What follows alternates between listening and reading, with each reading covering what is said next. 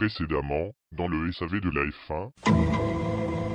Victoire de Bottas. Oh Parce qu'avec le départ des Williams, les Williams vont prendre un bon départ. On va se retrouver à 4 de front euh, à la première ligne parce qu'ils vont sauter euh, Vettel. Ils vont arriver avec les deux Mercedes et 4 de front ça passera pas. On a euh, Massa qui va taper l'une des Mercedes, qui va être éliminée et qui va emmener l'autre, qui va être euh, elle, elle aussi être éliminée. Elle va abandonner deux trois virages plus loin parce qu'en fait c'est le moyeu arrière de la, gau- de la roue qui va être un petit peu brinque-ballant.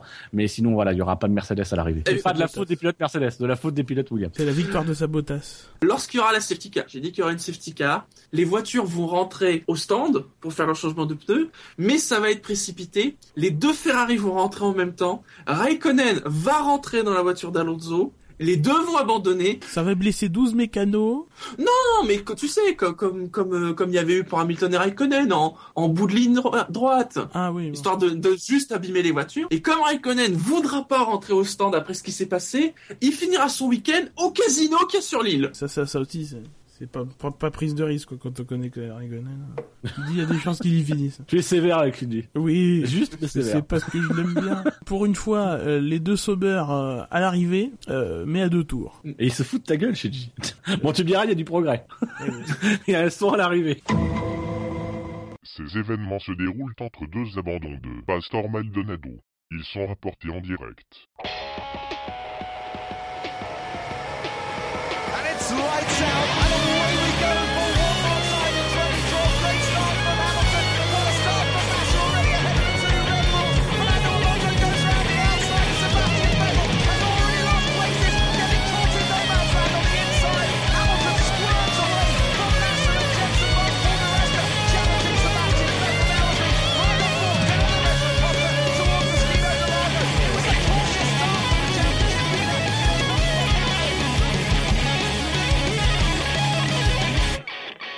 Bonjour à tous et bienvenue pour cette nouvelle émission du SAV de la F1.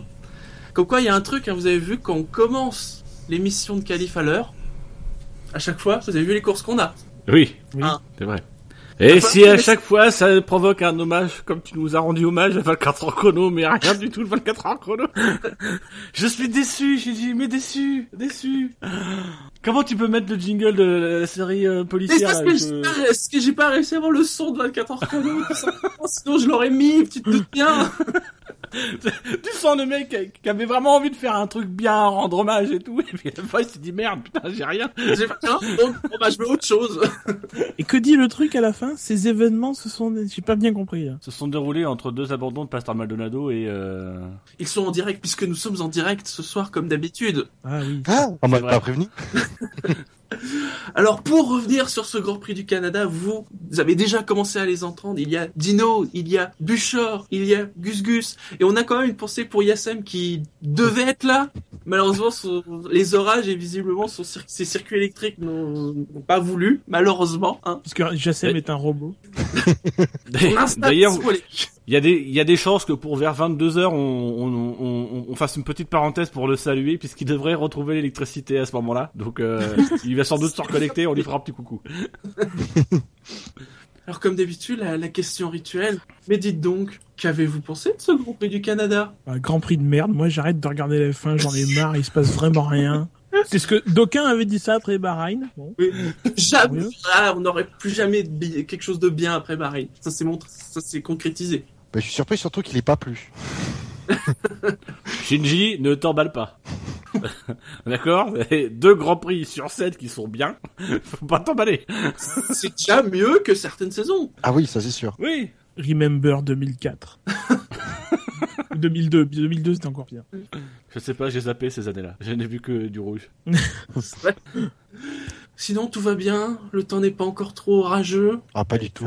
Un bon barbecue. Ouais, Shinji, il fait un barbecue mais à l'intérieur parce qu'il il pleut trop à l'extérieur. C'est vrai en plus. Il a essayé de mettre les saucisses à l'extérieur, mais il s'est dit de temps qu'un éclair vienne frapper les deux saucisses, euh, on n'est pas prêt de bouffer, donc on va faire ça à l'intérieur. Puis je te dis pas, euh, si un éclair tombe sur la saucisse, là, t'as tes saucisses après. hein. Bon. C'est une image? C'est comme tu veux. Il suffit que tu dises c'est, c'est, c'est une image pour que tout d'un coup j'ai plein d'images. Oui, forcément. Ah, Oui. Alors pour commencer, alors peut-être sur les actus du paddock par rapport à, à hier, peut-être juste une info qui, que, que j'ai vue là sur sur Fan F1. Euh, alors c'est c'est pas c'est pas quelque chose qui va peut-être arriver, mais vous avez vu, peut-être qu'il y aura moins d'essais libres le vendredi en 2015. Peut-être moins d'articles à devoir faire le vendredi l'an prochain. Mais ça, ça fait un bail que c'est en discussion. C'est- C'est pas ceux-là qui nous prennent du temps des articles. Oui. Non, ça, ça fait, c'est, c'était déjà discuté. On en a, il me semble qu'on en avait parlé. euh, On a Dans parlé les après de- l'émission, pour, pour être honnête, je crois. Ah bah non, voilà, non, mais non, non, on en, on en avait parlé euh, il y, a, il y a quelques semaines dans l'émission sur la sur la réduction des coûts. On avait évoqué le fait que c'était une des pistes qui était Ah oui. évoquée de réduire le, le roulage le vendredi. Parce que de ce dont nous on a parlé dans dans l'émission après l'émission des qualifs, c'est la réduction des, enfin le, le retour à l'interdiction des essais euh, privés pendant la saison. Mm. Hein. Oui. Deux mesures qui font l'unanimité en Formule 1 en ce moment. Oui, parce que ça ne sert à rien, ça ne règle rien, euh, et ça, ça, ça, ça, ça, ça avantage les grosses écuries qui n'ont pas besoin d'autant d'essais. euh, alors fait. que les petites, elles ont besoin de faire rouler, euh, en plus, de, en plus de découvrir leur voiture et tout ça, ont besoin de faire rouler des pilotes payants pendant ces séances pour s'y retrouver un peu financièrement. Bon, bah, Mm. ça va encore sucré, quoi. Ça va être sucré, ça. c'est- Alors, profitons pro- pendant ce temps-là, on développe des crics à 100 000 euros, euh, des feux rouges qui marchent euh, une fois sur deux, des, des, des pistolets. Euh, on développe des voitures euh. qui fonctionnent une fois sur deux. aussi. C'est vrai. Hein aussi. Je dirais rien, mais elle est un peu rouge. Même beaucoup rouge. ah, elle, elle marche pas une fois sur deux, les Ferrari, elle marche que à moitié. La, la- Ouais, la non, mais grise, est ma- la grise marche pas 100% du temps non plus. hein. J'ai juste 99,9% du temps. Et ça suffit des fois. hein. Ah, alors Berthailleux, il demande sur le chat, oui, ils font comment à Monaco quand c'est le jeudi? Bah ça serait pareil, c'est juste qu'il y aurait qu'une Enfin. séance le jeudi quoi. Je dis après. Non, non, ils réduiront aussi les essais le vendredi. Bon, les gars, à Monaco, cette année, on Multiplié fait moins deux. d'essais que l'année dernière. Non, mais c'est surtout que, à la limite, si tu veux économiser vraiment une journée entière, tu condenses les essais le samedi, si vraiment il le faut, ou tu réorganises le week-end en mettant les qualifications le dimanche matin, ou je sais pas. Mais là, tu gagnes une demi-journée, c'est quand même des trucs de gagne petit. Ça, si vraiment tu veux suivre cette logique, tu peux aller encore plus loin, quoi. Enfin, oui. malgré ça, en plus, les, les prix des billets ne diminueront pas pour autant, alors qu'il y aura moins de roulage. euh, les prix des diffusions télé, etc. non plus. euh, Enfin, voilà, tout le, monde- tout le monde va y perdre au change, je pense. À part les grosses écuries. Eh bien dans Il y a- ce cas. Il y a, il y, a, il y, a, il y a juste aussi une deuxième nouvelle qui, qui elle, par contre, euh, est, est actée. C'est la prolongation de, de, de prolongation d'Adrian Newey chez Red Bull, euh, Oui. sur laquelle on a eu plus de détails au- aujourd'hui.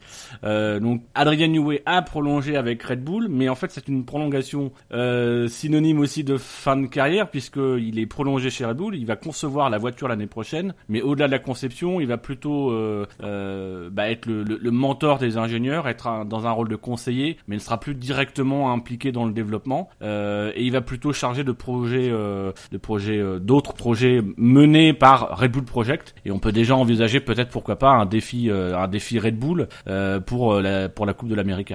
Mm, oui. Ou alors carrément construire les, les prototypes qu'ils avaient fait pour Gran Turismo. Qui pensait Oula, oui. Ah, le truc de Truc dingue. de foot, tu sais. Non, parce que moi, ce qui m'a, ah, ça m'a fait rire parce que il disait que effectivement avec les restrictions euh, énormes de la réglementation, là, en ce moment, il, comme il ne peut pas laisser libre cours à son imagination, euh, il se fait un peu chier.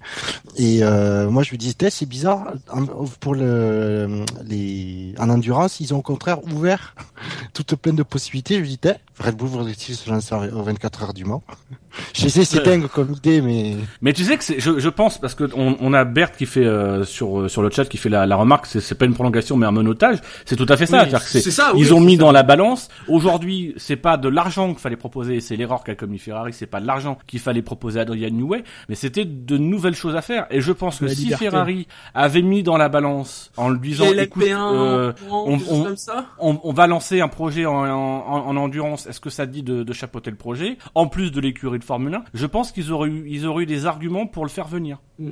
Ou alors Ferrari qui se lance dans un défi euh, de l'América, Coupe de l'América. Le bateau Ferrari, le rêve. Ils ont fait des bobs, alors ils peuvent faire des bateaux. Ah Oui, j'allais dire, viens Adrien, on va te faire faire un bobsleigh. écouterait Charles Bobsleigh. Allez, on va passer au top 10 de la course. Vous l'attendez, cette semaine, vous l'attendez forcément, les gars. Vous, vous voulez savoir quelle note on a mis au Grand Prix Ah ah On a fait au début la note. Non, non, non, je, Ah, je d'accord. tease. Ah, tu teases teases. Oh là, tu disent le salaud là Oh là Petite raclure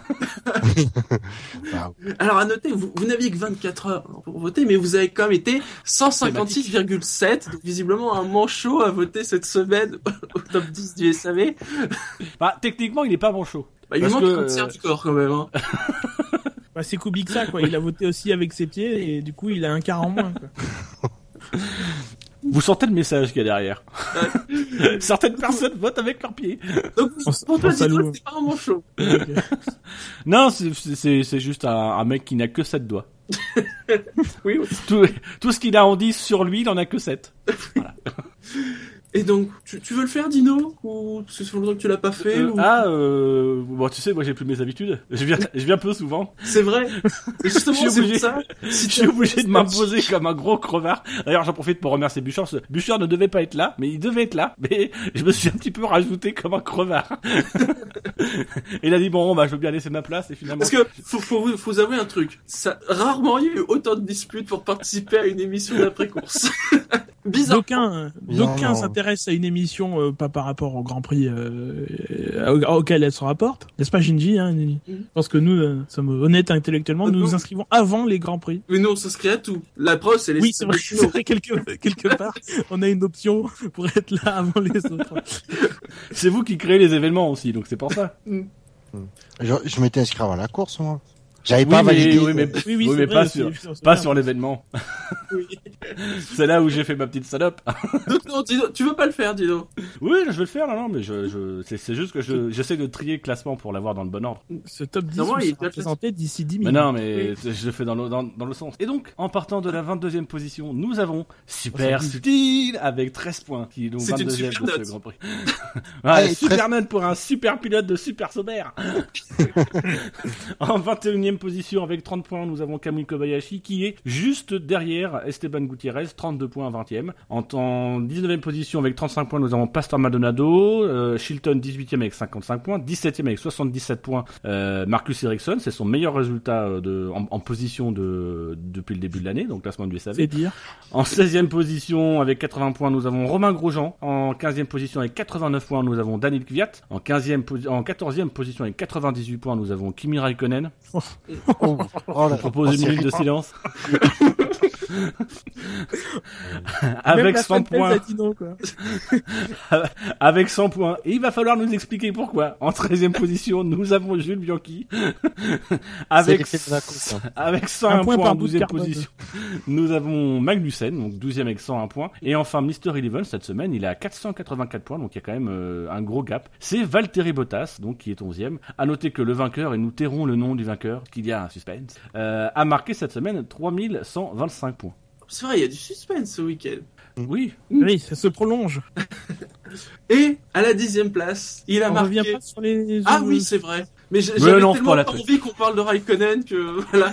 Non, passons, passons cette performance sous silence et parlons des Marussia à la place. Oui, ce que j'allais non, dire, non, non, non, Qualifier ça de, per- de, de performance, c'est déjà être trop gentil. C'est déjà, c'est déjà gentil. Si, si, c'est une performance artistique. Quand tu regardes le, le, le truc au ralenti, tu as les mor- mor- bouts de carbone qui volent dans tous les. C'est dans de l'art moderne, s'il vous plaît. Ça, ça fait presque euh, penser à un happening ou un truc comme ça, ou action painting. euh. voilà, c'est. Mais je comprends pas comment Shilton peut ne pas être dernier, quoi. Oui, c'est vrai. que- Non mais la justification est magique. Quoi. Oui alors sur les images de télé, euh, on dirait que c'est moi, mais en fait euh, j'y peux rien. Euh, euh, alors que bon, foncièrement c'est sa faute quoi. Il, lui explique que euh, voyant que Bianchi avait freiné trop tard et que lui un peu moins, ben il va à l'intérieur, logique, a la place. Mais qu'il c'était pas assez large et qu'il y avait pas assez de place selon lui, il s'est mis sur le vibreur. Il a freiné sur le vibreur et patatras. Évidemment quand tu freines sur un vibreur, bah tu pars en tête à queue. Hein. C'est à se demander comment il a fait pour euh, tenir 25 courses sans faire un strike déjà. Oui. Puis c'est con quoi. Quitte à faire un strike, euh, voilà, de toutes les voitures, il choisit, il choisit son coéquipier quoi. Ah, le premier truc que j'ai pensé quand j'ai vu la télé, je me suis dit, ouh, ça va ronfler dans le stand Marussia. Et surtout, ils ont pas forcément besoin d'avoir un budget carbone quoi. Jusqu'ici, ça ça allait plutôt euh, pour Marussia. Là, ça ça fait quand même un petit, ça fait ça doit quand même faire un peu mal au compte en banque quoi. Allez, Ah pour le moment, ils sont 9e. Oui. Ah oui, oui, mais pour le moment, l'argent ils l'ont pas touché quoi. Ouais. Oui, non mais ce, ce serait bien de pas le dépenser avant de l'avoir touché, le pognon. Euh, Par contre, après, moi, j'ai j'ai quand même eu sur le coup euh, assez peur pour Bianchi parce qu'il prend un gros gros choc sur l'arrière. Euh, En plus, comme le disait Villeneuve, il, il, il perd sa roue, donc du coup, il n'y a pas de, il y a pas de, il y a- l'absorption, elle est directement sur la coque. Donc un choc euh, à l'arrière en oblique comme ça, c'est souvent les plus les plus méchants. Et Il y a un euh, autre problème avec, coup, ouais. ce, avec, ce, avec ce virage, c'est que il y a, il y a le vibreur juste avant de murer. On se demande un peu pourquoi. Surtout euh, à cet endroit où les voitures vont pas encore. Le vibreur, il est trop, euh, il est trop en avant, quoi. Enfin, du coup, il a un peu décollé juste avant de, de taper le mur. Donc ça, ça rajoute euh, une composante euh, Mm. verticale plus, sur la colonne et tout. ça- que- Ça fait un creux en arrière. On se rappelle qu'il y avait eu dans ce virage-là euh, Alonso qui était resté bloqué. Chaque fois l'image Oui. quand j'y repense, ça me fait rire. Qui était re- resté bloqué sur le vibreur en équilibre. En équilibre. Euh, et et c'est vrai que c'est le c'est le, le défaut du, du circuit, c'est que très souvent, comme ils mettent les vibreurs sur le côté, très souvent derrière la vibreur, ça ça fait un creux. Et on a vu euh, lors des lors des essais libres, je crois que c'est euh, c'est pas Gutiérrez qui se qui se qui se sort et il, Oui. il finit il finit dans le creux en biais. Non, c'est- Euh, un non oui c'est non oui c'est un qualif, c'est c'est c'est peut-être euh, Non, non, non, c'est en essai. Il fait pas des qualifs. non, mais c'est c'est peut-être du coup Ericsson. Enfin, en tout cas, c'est l'un des deux, c'est l'un des deux Oui. qui s'est craché, euh, qui finit bien en oblique et, euh, et, et là, pour le coup, c'est c'est problématique parce que je trouve, je pense que ça, ça endommage davantage encore euh, la monoplace. Mais Bianchi, j'ai même été étonné euh, parce que quelques temps après l'accident, il, il donnait déjà une interview et euh, enfin ça m'a surpris parce que je me suis dit euh, avec le choc qu'il avait eu, il a dû passer par le centre médical et apparemment il n'y est pas resté super longtemps. Comme quoi euh, c'était plus impressionnant qu'autre chose, mais euh, sur le coup ça m'a étonné parce que euh, vu, vu comment il a tapé, je me suis dit oui il va avoir droit à la totale et tout. Ap- Après, euh, de dire, dans, dans son malheur, il a la chance de taper en marche arrière. Alors que dans, donc, euh, dans un sens où le corps est beaucoup mieux maintenu que quand c'est un choc euh, frontal. Mais justement, c'est c'est les plus, c'est les plus problématiques. C'est les Ah chocs euh, latéraux comme ça et en arrière. En, en NASCAR, les, les, les accidents qui font le plus peur en NASCAR, ce sont les chocs où la voiture tape de l'arrière parce que euh, t'as tendance justement euh, autant sur l'avant, tu ton, ton corps va pouvoir euh, avec le mouvement qui va vers l'avant va pouvoir va pouvoir se, se se compenser un petit peu. Mais comme tu tapes de l'arrière, tu tu t'enfonces dans ton dans ton baquet et c'est là où tu vas euh, où tu peux avoir effectivement une- un phénomène de compression qui peut être très négatif. Puis, je vais peut-être- je vais peut-être dire une bêtise, mais sur l'arrière, il y a quand même moins d'absorption de choc. À l'avant, dans le nez, il y a de l'absorption. Sur les côtés, il y en a. À l'arrière, comme il y a le moteur, Il y a une structure. Il y a quand une structure. sur, sur la boîte de vitesse. Après, c'est vrai qu'elle est très fine. Elle fait à peine 10 cm de, de, de large. C'est de toute façon, ça, ça fait la, la largeur de- des feux arrière. C'est là qu'est fixé le, le feu. Mais c'est vrai que c'est très fin et mais bon, ça, ça fait euh, c'est très fin, mais c'est très long. Donc, euh, excusez l'image encore une fois, mais et donc, mais, mais donc ça, ça, ça quand même absorbe un petit peu. Là, c'était vrai, c'est vrai que c'était plus oblique de plein, de plein, pleine face, donc ça a plus arraché la structure que ça n'a servi. Quoi. Il faudrait qu'ils mettent le même type de structure révolutionnaire qu'ils ont mis sur les côtés, qui marche autant en oblique que- qu'en latéral. Il y a, il y a un accident, par exemple, qui est, qui est, qui est pas très impressionnant, c'est l'accident de, de Dale Earnhardt Senior en, Oui. en NASCAR, où il tape de côté, et sincèrement, l'accident, quand on le regarde, on a du mal à penser que ça peut être mortel, et pourtant, le pilote meurt sur le coup. Donc, euh, Mm. voilà, c'est, aussi, on- je pense qu'il y a une telle obsession du choc frontal, qu'on a beaucoup misé sur la sécurité sur, le choc frontal, et d'ailleurs, on l'a vu, les dernières révolutions se sont faites sur les latéraux, parce qu'on a eu de plus en plus de chocs latéraux, notamment après l'accident de, de Pérez à Monaco, où il a fallu intervenir sur les chocs latéraux. On a, on a intervenu aussi sur la hauteur au niveau du casque pour protéger en cas de coup d'aileron. Mais comme il y a assez peu de chocs en oblique arrière ou directement en frontal arrière, c'est une, une partie qui est moins bien protégée. on va passer à la dixième place. Il a marqué 703 points. C'est Fernando Alonso. Je- Comment il peut être dixième Je- Pas sûr qu'il, ouais, c'est pas une course non plus euh, flamboyante, quoi. Enfin, J'ai même pas le souvenir de l'avoir vu du tout du week-end. Enfin, de, de, de la Si, course. on l'a vu quand même. Je suis Oui, on- on a vu un peu, mais C'est gentil, j'ai dit. Mais pour le coup, je pense à, j'ai plus vu Raikkonen qui à un moment donné dépasse euh, Button. Euh, j'ai à plus un vu moment donné, Raikkonen. fait une toupie. Oui. Mais voilà, j'ai j'ai plus vu Raikkonen, en tout cas, j'ai plus vu de, de positif, même si j'ai vu tout autant de négatif chez Raikkonen, alors qu'Alonso, je l'ai pas du tout vu. Enfin, j'ai- je, je cherche encore, euh, je creuse. il finit 6. Bon, on peut dire qu'en réalité, il il aurait dû être 8, vu ce qui s'est passé. Ah, il aurait même dû être, ne- être neuf. C'est pré- c'est préoccupant quand, quand même pour Ferrari quoi. Même Alonso arrive plus à- sur sa classe à, à assurer un, un, un résultat ou alors justement parce qu'il y a un accident dans, dans les derniers tours quoi.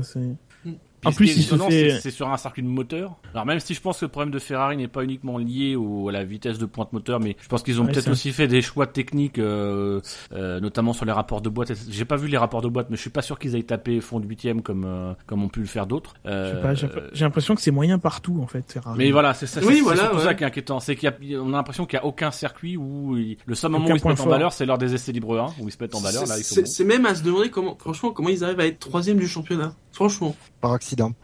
Non, ils sont, ils sont moyens partout, voilà. Parce Euh, ils qu'il étaient y a plus préparés, a- ils étaient plus à 100% plus tôt que les autres, je pense. Mais là, ils sont à fond aussi, et mais les autres commencent à. Renault dit qu'ils ont mis le moteur pour la première fois à 100% ce week-end. euh, Donc voilà, euh, les autres progressent et Ferrari, en plus, euh, visiblement, les nouvelles pièces, euh, bah, c'est pas le problème continue. Les, les, les, mises à jour ne fonctionnent pas toutes comme il faudrait, et, et voilà. Et donc, Puis il y a peut-être un climat de démobilisation aussi. Hein. Faut pas, faut pas se leurrer. Mine de rien, le départ de Dominicali change beaucoup de choses.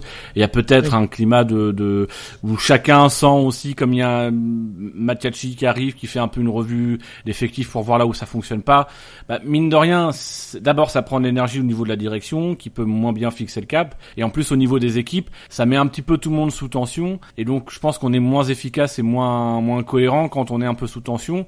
Et, donc je pense que c'est peut-être en ça que raison euh, que Alonso a raison en tout début de week-end en disant faut peut-être se tourner vers 2015, peut-être directement faire un croix sur cette saison et puis euh, dire voilà en 2015 on, on se prépare, on se restructure etc. et on attend 2015. C'est peut-être aussi ça qui se passe chez Ferrari, hein, peut-être qu'ils commencent déjà à explorer des trucs pour 2015 et que pour le moment ça marche pas. Je sais pas, mais ça a l'air d'être la panique. Pas la panique, mais euh, je sais pas. La mais- chienlit. C'est pire que la panique, c'est la chienlit. T'as l'impression que qu'il y a une sorte de, de fatalisme que Ouais. aujourd'hui, même même nous en tant que, enfin, moi je peux parler en mon nom en tant que Mhm. fan, euh, je, je, je m'en- fiche de, de Ferrari en ce moment parce que oui, parce moi, que c'est ils sont, hein. ils, sont- ils sont 10 niveaux en dessous de ce qu'ils sont capables de faire. Ils sont, ils sont sur des problèmes, euh, des problèmes politiques, des problèmes euh, au niveau des pilotes.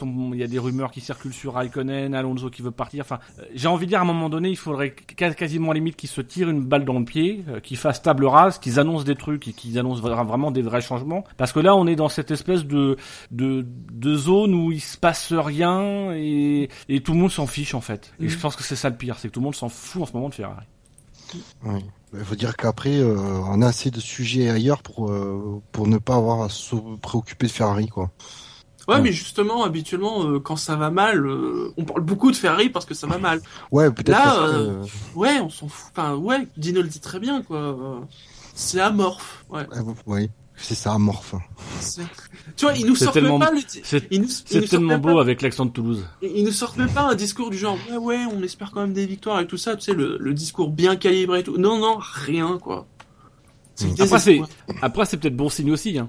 C'est peut-être justement le fait qu'on n'en parle pas, etc. C'est peut-être le fait que ça commence peu à peu à, euh, à moins communiquer. Ce qu'on a souvent reproché à Ferrari, c'est beaucoup communiquer, il peut agir. Dominicali est resté et a passé les obstacles pendant pas mal de temps euh, grâce à la communication notamment de Montezemolo. Là, le fait qu'aujourd'hui, finalement, Montezemolo, ça fait quelques grands prix qui euh, au niveau même Mattiacci, on l'entend peu. Alonso semble peu à peu, enfin, peu à peu se résigner sur cette saison. Euh, bah, finalement, c'est peut-être le signe que ça commence à bouger à l'intérieur et que pour le moment, il n'y a rien à communiquer.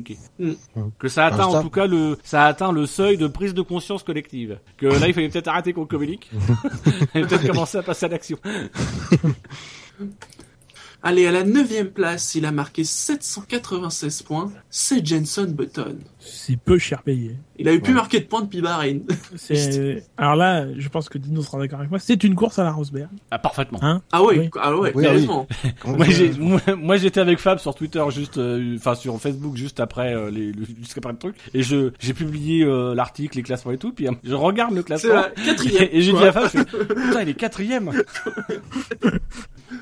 on, on l'a pas vu mais alors là pour le coup on l'a vraiment pas vu de Bah merci le réalisateur quoi, qui n'a pas montré au moins comment il est passé Non, non, de sixième à Qu'est-ce que quatrième. je t'ai Non. dit On ne dit plus monsieur le réalisateur, on dit monsieur Fess. Parce que quand on réalise avec le cul, on s'appelle monsieur Fess. Voilà. Oui. Ouais, parce que c'est vrai que c'est responsable de tes propos, mais Ah, si, si, si. Ah non, c'est vrai que c'était même pas réalisé avec les pieds cette fois-là. C'était pire que ça encore. ouais, je pense qu'on en reparlera. Mais bon. Ouais. Mais on n'a pas vu euh, comment. euh, ouais, on n'a pas vu du tout. Euh, même après la course, je pense qu'on reverra peut-être euh, euh, dans Onboard euh, mercredi. Apparemment, Alonso avait une caméra embarquée. Et, d'ailleurs, lui aussi s'est fait une, une petite frayeur dans le, dans le, à l'épingle dans le dernier tour. Il était apparemment complètement à l'écart, à l'équerre. Mais ouais, Button, il, fait une course à l'expérience, quoi. Il sait très bien qu'au Canada, il sait comment il y a gagné en 2011. euh, Il, il est encore huitième au, au 68e tour. Au 69e, il a doublé Alonso et Hülkenberg exactement. Et puis bon, après, bah, il gagne les deux places. hein. Mais c'est ça qui est surtout- terrible. C'est ça, c'est-à-dire que au- aujourd'hui, je pense que c'est ce qui explique la, le, le faible niveau où il est dans le classement, c'est que personne n'a vu les deux les deux dépassements qu'il fait et Mhm. qu'il l'amène finalement à la quatrième place, en tout cas à la sixième, ce qui est, c'est malgré tout pas mal dans une course où on a quand même eu assez peu de mouvements euh, de ligne euh, et, et, et voilà. Qui est dommage, c'est encore une fois au niveau de la réalisation, c'est qu'on nous a pas montré ces deux dépassements et surtout on nous a pas expliqué ça euh, et on a l'impression finalement qu'il finit quatrième juste grâce à la chance. Non, il finit quatrième parce qu'il est parti chercher une sixième place et qu'après il y a eu un petit bonus. et qu'il était rapide. Euh, alors certes, euh, Rosberg, Perez, c'était lent devant euh, et que ça a fait bouchon. Mais a- après 49 tours, il est à 22 secondes. Et quand tu regardes le classement, il finit quatrième. J'ai pas l'écart, mais il y a beaucoup moins de, de, 20 de 22 secondes de, Ricardo sous le drapeau à damier, quoi. Et au, est à niveau, 11 au niveau secondes. des strats, il a fait quelque chose de particulier ou? Non, non, Non, même pas? en- il part en tendre, en super tendre, il change, il fait deux arrêts à peu près comme Ouais. à peu près tout le Mhm. monde. Quoi. Il y a, il y a que euh, les Force India qui ont fait un arrêt. Mhm. Donc il est revenu sur Alonso, euh, sur Hülkenberg, etc. Sur son, son seul rythme et pas sur euh, des incidents de course. Il a gagné des positions sur des incidents de course, mais pas du temps. Quoi. Quelque chose à rajouter sur Button dans ce que- Mais bon, on l'a, on l'a pas vu, donc quelque chose à rajouter, ben des points. des points. Ouais. Tout simplement, si on pouvait. Et comme par hasard, le week-end où Eric Boulier dit qu'ils aimeraient bien garder Button. C'est-à-dire que ça fait quand même quelques Ah. semaines que on a Martin Whitmarsh qui dit euh, ah bah V- Vettel il est bien, euh, euh, falloir Fernando Alonso ah c'est un grand pilote. Même là au début de ce week-end, on a commencé à esquisser après Monaco la possibilité, euh, je crois que c'est The, The Guardian qui émettait l'hypothèse, la possibilité d'un retour de Lewis Hamilton l'année prochaine euh, chez McLaren avec McLaren Honda. Euh, et finalement, on a Eric Boulier ce week-end qui a déclaré que euh, eux ils voulaient garder Button. Et là, cette course-là le, le montre. C'est peut-être pas l'homme le plus rapide, mais avec McLaren Honda l'année prochaine, c'est en tout cas le, le profil de pilote qui peut permettre de faire progresser l'équipe. En tout cas, d'assurer la transition. Allez, on va passer à la huitième place. Et c'est un Français. Bon, en même temps, il n'y en a pas 40 000. Hein. C'est Jean-Éric Verne qui a marqué 803 points. Oui, c'est un Français, c'est donc pour ça qu'il est de- devant Button, hein, je pense. Ah, Oui. pas C'est pas une course dégueu, hein. C'est pas beaucoup. Oui, oui, oui, bah, bah, il est devant quand même, quoi. Ça. Mm. Il fait pas une course dégueu, hein, loin de là l'idée, loin, loin de moi l'idée de, de, de, de, minimiser ce qu'il ce qu'il a fait, mais qualifié comme il était qualifié, on se serait attendu qu'il qu'il soit huitième euh, à la régulière et pas avec les, les problèmes de, avec l'accrochage de Massa et de Perez, quoi. Mais c'est ça le pire, c'est qu'en en regardant l'émission qu'il y a eu après, enfin le, le débrief qu'il y a eu après après la course sur Canal, j'avais l'impression qu'il avait fait une super course, sauf que en course, finalement, je l'ai pas tant vu que ça. Ouais, Et il fait effectivement, quand on quand, quand on analyse, il part 7, il fait 8 en ayant euh, Il part 8. entre il- voilà, il- donc il part il part 8, il- il, finit 8, fait sauf huit. qu'il y a au moins 3 abandons devant lui. Voilà, Oui. euh, donc c'est grosso modo, il fait 11 quoi. Alors après c'est bien, il finit la course, il est enfin payé, mais pour le coup, euh, j'aurais préféré qu'il soit payé à Monaco par exemple. Oui. Même si euh, visiblement c'est le son meilleur classement, hein, huitième, il a Oui. jamais été aussi bien classé. Donc comme quoi, euh, Vergne, vraiment pour que Vergne on lui donne des points, faut vraiment qu'il marque, il faut vraiment qu'il marque vraiment des points. Il, il peut faire une bonne course, il peut abandonner, et on le verra pas. On lui donne pas de points dans le top 10. enfin non, euh, je dis une bêtise, à Monaco il était neuvième. Passe à la 7 place. Et Ah ouais. c'est un pilote Force India. Mais lui, ça va, il a, il a fini. hein. Même s'ils ont tous les deux été classés. C'est utile de le préciser.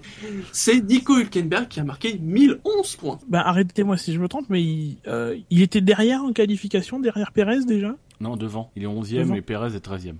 Ah, euh, bah en tout cas, Perez redresse bien la barre. Alors, est-ce que c'est grâce à cette stratégie? Ils n'avaient pas la même stratégie. Euh, Perez était, euh, si je me trompe pas, euh, en tendre d'abord. Ouais, ils sont en Ouais, stratégie, Hülken- ils, Hülkenberg, il était en tendre au départ. ils sont sur, ils sont sur Ah un oui, oui, arrêt, mais parce, euh, parce qu'il va plus loin, oui, bien sûr. Mm. Hülkenberg, Hülkenberg est en tendre. Il s'arrête au 41e tour et, et Perez s'arrête au 34e en super tendre et il fait, il fait la stratégie inverse.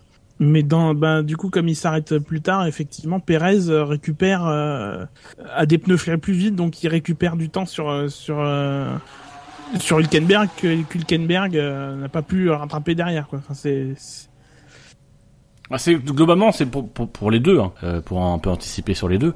C'est une course bien meilleure que les qualifications. Enfin, on Oui. n'y voyait pas Oui. du tout faire une Oui. bonne course. Et la bonne surprise, c'est qu'effectivement en course ils ont été bons. Alors après, je sais pas forcément euh, lu leur déclaration. Est-ce que justement, je me demande si ça n'a pas été un pari qui a été fait justement de miser sur la course? Plutôt que sur les qualifications, en jouant justement sur les qualités de- du moteur Mercedes, sur les, la, la- la capacité à aller chercher une bonne vitesse de pointe, qui les aurait peut-être un peu désavantagés euh, en qualification, mais qui en course se serait plutôt avéré euh, bonne, parce que même quand on voit ils sont sur une stratégie à un arrêt, sans gros problème de pneumatique. euh, Alors, attention quand même parce qu'ils ont été aidés par euh, les 7 tours de safety car en début de course euh, Oui. pour euh, appliquer cette stratégie. Sans ça, c'était beaucoup plus dur. Euh, et euh, et Ouais, Perez enfin- a eu des problèmes de frein en fin de course aussi Ouais. euh, apparemment. Euh, mais Perez, il fait quoi 35 avec ses super tendres ouais. Il- Alors que de la plus- 30 34. ouais. 34, alors que la plupart, ils sont entrés entre ouais 10 et 15. Et encore, Ouais. en plus, il, il, il rallonge le relais justement par rapport euh, à la safety car. Ils, ils indiquent à Perez qu'ils vont aller un peu plus loin dans le, dans le relais en super tendre parce qu'ils ont pu économiser les pneus. Donc voilà, on va dire grosso modo, c'est qu'ils étaient partis sur un relais de 30 tours et en fait, ils sont allés jusqu'à 35 tours. Alors après, est-ce que leur stratégie ne, ne pariait pas sur, justement sur le fait qu'un safety car se, serait déployé? C'est pas impossible. C'est pas impossible parce qu'au Canada, c'est Ça ouais, peut se jouer. hein. Je crois qu'on en avait déjà parlé. Oui, une stratégie à la safety car, euh, ça peut, ça peut s'envisager euh, à l'avance. Il y en a même qui mis sur Ouais. trois safety cars et un drapeau rouge. Oui. Ah, ils se plantent, mais Alors peut-être on peut en prier tout de suite sur le, le sixième, puisque c'est Sergio Perez qui a marqué 1114 points. Le bouchon.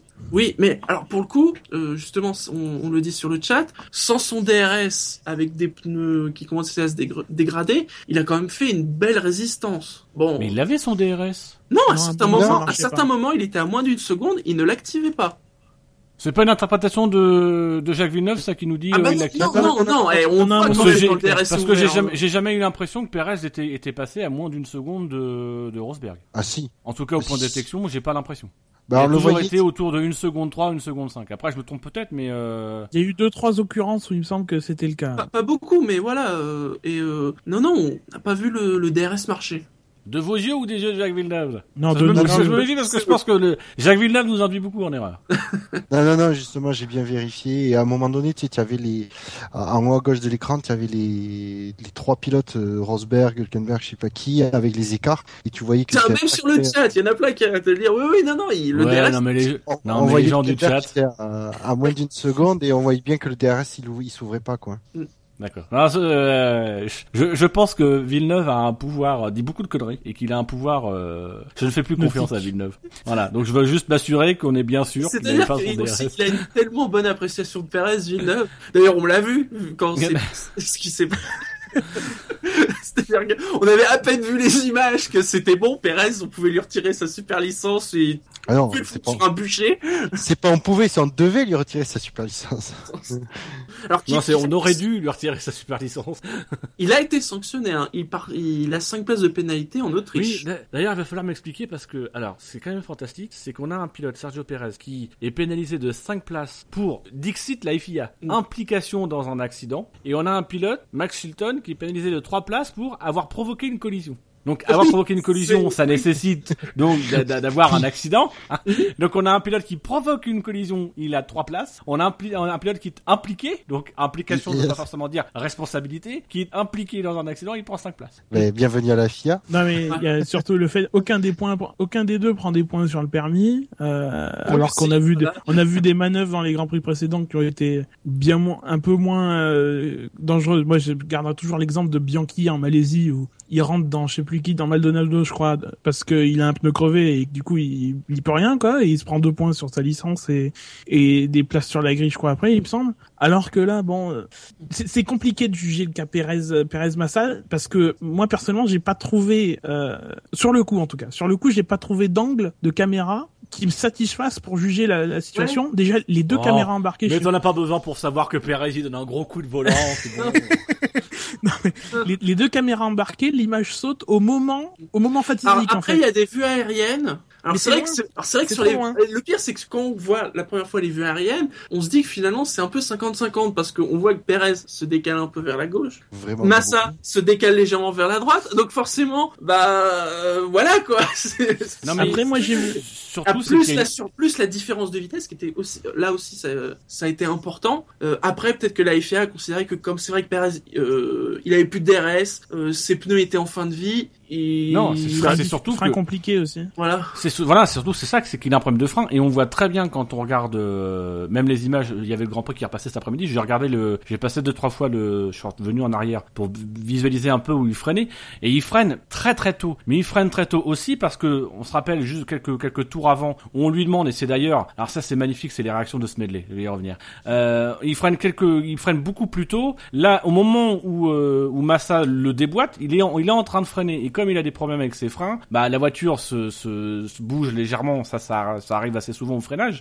Euh, et en plus, je pense aussi, c'est qu'on a Massa au moment où il commence à déboîter, ne s'attend pas à ce que Perez freine, puisqu'il n'anticipe pas le problème qu'a Perez avec ses freins, donc qui doit euh, retarder, enfin euh, avancer son freinage, etc. Et ce qui est fantastique, c'est que on, a un Massa qui critique Perez, on a Perez qui est pénalisé, et on a un Smedley, donc qui est le, le responsable de l'ingénierie chez, de l'ingénierie de course chez chez Williams. On a un Smedley qui, grosso modo, com- comprend la, la version de Perez. Il nous dit euh, oui, alors dans, dans ce cas-là, euh, il, il nous dit que parce que il y avait un problème de frein, ils auraient dû euh, demander à Perez de, de, de rentrer au garage pour abandonner. Donc dans ce cas-là, c'est déjà accepter l'argument qui est que le pilote avait un problème de frein, il a freiné trop tôt, et ça n'est donc pas de la responsabilité du pilote que euh, que, que dans, dans, dans l'accrochage. Il n'y a aucune responsabilité, c'est simplement un accrochage qui est dû à euh, un pilote qui reste en piste malgré un problème de frein, et un autre Massa qui part peut-être pour moi d'un petit peu loin, un petit peu vite, euh, qui veut faire la différence tout de suite. Mais voilà, enfin pour moi c'est un incident de course tout bête qui se joue de circonstances. Il y a quand même, moi j'ai vu quelque chose passer sur Twitter tout à l'heure, c'est la, la superposition de plusieurs images qui se suivent, qui est remise pour faire la piste comme elle est, quoi.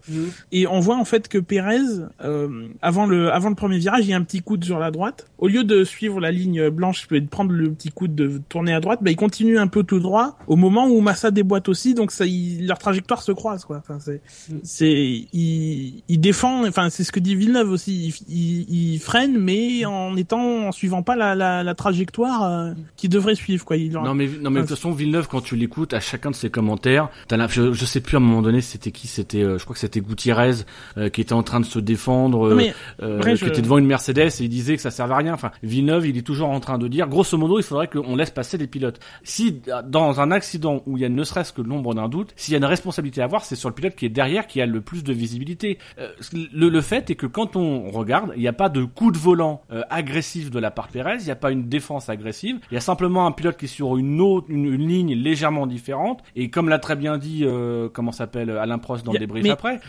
enfin, voilà, on peut pas juger sur un écart de ligne. Ça explique peut-être l'accident, mais en termes de responsabilité, ça peut pas expliquer. Dans, Ah dans ce cas-là, c'est lui sur notre trajectoire. C'est au pilote qui est derrière de, de tenir compte du fait qu'il y a un pilote devant lui qui peut avoir une trajectoire différente. On en a d'ailleurs d'a- d'ailleurs parlé dans l'émission après les qualifs de, Vettel qui trouvait des, trajectoires différentes. Ça fait partie du boulot de pilote que d'adapter sa trajectoire en fonction des circonstances. Et donc c'est aussi du boulot de pilote d'anticiper les changements de trajectoire des autres pilotes. Et je trouve un peu fort, c'est surtout c'est que je pense que c'est un accident qui ne pourrait être très grave, mais qui nécessite pas qu'on mette de l'huile sur le feu. Sauf que ça implique Massa et que Massa, il a un petit peu ce tempérament depuis pas mal de temps, de gueuler à chaque fois, il fait son Yarno Trulli et là il nous a fait son Yarno Trulli en disant que ce 5 places ça suffisait pas, qu'il fallait limite lui retirer la licence. Euh, alors qu'il voilà, euh, on a Rob Smedley derrière qui, qui donne des déclarations et qui tend plutôt à même trouver des excuses à Perez en disant oui s'il y a un problème s'il y avait un problème de pneu, il fait enfin, un pro- problème de frein, il fallait rentrer. Donc je pense que c'est ça le problème, c'est qu'aujourd'hui on est obligé de, de statuer sur ce qui est un accident de course, on est obligé de trouver une interprétation parce que on a un Felipe Massa qui a encore fait sa grande gueule, qui a bombé euh, ses petits muscles, euh, voilà, a râlé. Enfin c'est c'est pas c'est- supportable ça. Il a pas fait sa grande gueule, enfin, ça, il a fait sa pleureuse comme d'habitude. Mais voilà. On va être Moi honnête, je, hein. moi, je les mettrais à côté, côte à côte, euh, à la conférence de presse jeudi, pour qu'il amène les images ou carrément les vidéos sur son smartphone ou sur une tablette. Présentation Tu sais, un peu le, le Trulli des années 2014. Quoi. Mais c'est ça, enfin c'est, c'est, je pense que c'est ça qui est terrible quoi. C'est Après voilà, c'est dommage, ça conclut une, belle course de sa part. On a dit, euh, il a quand même résisté pas mal, euh, avec une voiture qui était moins bonne quand même sur le coup. euh. Oui, puis c'est vrai que ce qu'il fait aussi avec la pression qu'il a, avec l'objectif qu'il a devant, parce qu'il sait qu'il y a Rosberg devant, que Rosberg est en difficulté, qu'il y a quand même malgré tout peut-être quelque chose à aller chercher, mais en même temps il est victime plus ou moins du même problème que Rosberg. Enfin, il peut pas vraiment attaquer, il peut pas exploiter à fond sa voiture. Il a la pression derrière des deux pilotes Red Bull. Euh, je crois d'ailleurs qu'il l'a dit aujourd'hui, c'est pas facile euh, derrière quand vous avez deux pilotes Red Bull, c'est pas facile de se Mm. défendre. Euh, donc c'est vrai que ça, ça, pour le coup, ça aurait été un très beau podium, voire une très belle quatrième place. C'est c'est un peu dommage. Oui, complètement. Alors on, on, en- on reviendra sur, Ma- sur Massa. non parce que on a on a Massa bon comme tout comme tout le pilote qui a fait un tour euh, à, à l'antenne médicale derrière pour faire son son check-up euh, d'après accident et il y a Oui, une il en a photo eu un. euh, Ah, Il- il est- Bianchi, on a eu un. non bah Bianchi en a peut-être eu un euh, rien oui. ne dit qu'il l'a pas eu euh, après c'est faut, faut voir c'est est-ce que les pilotes sont obligés d'y aller dans dans un premier temps? Ils peuvent très bien passer par la case d'interview et ensuite juste Ouais. faire un contrôle mais ce, Mais là ce qui est Massa, étonnant sur à- Massa et Perez sont même allés à l'hôpital Sacré-Cœur, Ouais. je crois, de Montréal. Et, euh, et donc euh, on a on a Massa qui qui a je crois que c'est lui qui a publié une photo euh, où il se monte sur un brancard euh, harnaché etc. Mais il fait un signe avec le pouce euh, voilà pour dire que ça va bien. Il a quand même sa montre au poignet. Euh, en plus apparemment qu'on a reçu un mail aujourd'hui qui nous disait qu'il était droitier, il met le pouce de la main gauche. Enfin voilà peu importe. Enfin, on, on est quand même dans, dans un mec qui est passé à l'hôpital mais qui a quand même eu le temps de se rhabiller, de mettre sa montre etc. Donc comme quoi ça va bien. Mais qui pro- pose une photo sur Twitter euh, le montrant, enfin lui ou son entourage m- sort une photo euh, alité, on a l'impression qu'il est, euh, il manque plus que la minière, on a l'impression qu'il est sur le point de mourir. Euh, je trouve que c'est de la communication pour apitoyer les gens, pour euh, pour effectivement jouer sur l'image, parce que évidemment ça nous rappelle euh, au cas Schumacher cette année, mais ça nous rappelle aussi Massa dans une civière, ça a forcément des souvenirs, et c'est jouer un petit peu sur cette carte-là. Euh, voilà, je trouve que c'est franchement ridicule de sa part. Putain, je vais rhabiller pour l'hiver. Sur le chat, il y a Didier JQ qui a posé la question. Apparemment, euh. J- ah oui, désolé, excuse-moi. Combien D'ailleurs, il dit combien de G. Oui, voilà, combien de G justement euh, C'est pas combien. D'ailleurs, Didier JQ, ça sera bien. Nous, on approuve. Didier DJ, c'est pas... Non, Didier DQ, oui. Enfin donc pour dire que apparemment oui, ils se sont pris oui euh, 27 G. Bah, c'est ce qu'a c'est ce qu'a dit Enfin, Smedley euh, concernant... Je, je euh, pense que je pense qu'aucun d'entre nous euh, apprécierait de se prendre euh, et qu'un pilote normal non plus, mais on a déjà vu bien bien pire. Quoi. Oui, bien sûr. C'est pas pour minimiser, mais mais voilà. ça- Mais le record, c'est pas mettre en- 60, euh, 78 ou un truc dans le genre Oh, il y a, il y a des accidents en NASCAR où c'était bien pire, euh, où ils se prennent des murs qui s'ouvrent et donc ça s'arrête tout d'un coup. Enfin, c'est c'est c'est des, des, des, des décélérations terribles hein, des fois. Allez, passons à la cinquième place. Il a marqué 1224 points. C'est Lewis Hamilton. Il a pas été verni ce week-end. c'est peu de le dire. Ce dimanche, enfin ce week-end. Oui, c'est- dimanche. Mm. Oui, oui, oh, c'est vrai, c'est dimanche. Bah, euh, samedi c'est du kiss soir et puis surtout dimanche, euh, c'est alors, pour le coup ils peuvent vraiment être à, équité et à égalité parfaite, même dans les problèmes techniques ils sont à égalité. Oui. Et force est de constater qu'il y en a un qui se sort, qui, enfin il y en a un qui s'en sort et il y en a un qui très rapidement est contraint d'abandonner suite à un problème de freinage. Euh, je pense, pour un peu anticiper sur euh, sur sur Rosberg, je pense que Lewis Hamilton aurait très bien pu sauver sa course en restant en arrière Rosberg et en cherchant pas à attaquer comme il l'a fait. Euh, en voulant attaquer, en freinant un petit peu comme il a freiné, bah il- je pense qu'il a lui-même provoqué la rupture de ses freins quand il n'avait pas besoin. Il a trop sollicité sa mécanique et il s'est foutu dans le tas lui-même. Surtout, il sortait des, des- déjà le, le problème des de, de, de MGUK fait que tu perds de la puissance de freinage. Donc, si tu veux maintenir euh, te- te- tes distances de freinage, il faut euh, être plus dur avec ses freins. Ce qui au Canada est pas simple. Et en plus, il vient de sortir des stands, donc les les Canada, les les, les Canada, les freins viennent de se prendre à 10 ou 20 degrés de plus d'un coup, et c'est à ce moment-là, tu dois faire très attention à, à, tes freins. Et ce qui ce qui s'est pas passé visiblement. Alors, il y a une, y a une remarque que je me suis fait après la course, c'est, euh, j'ai percuté justement, on a entendu le message à la radio de, de Rosberg qui demandait à, son stand des infos sur Hamilton et euh, sur les freins. Et justement, le stand, il a dit, Hamilton apparemment a plus de, de balance de frein sur l'arrière. Je sais pas si vous avez fait gaffe. Ouais. Et est-ce que du coup, ce serait pas parce qu'il est mis pour compenser le, le problème de MJK, est-ce que ce serait pas, est-ce que ce serait Ah, pas causé son problème de frein dans le sens où il aurait plus de freins sur l'arrière et donc plus solliciter les freins, euh, là où on en demande déjà beaucoup.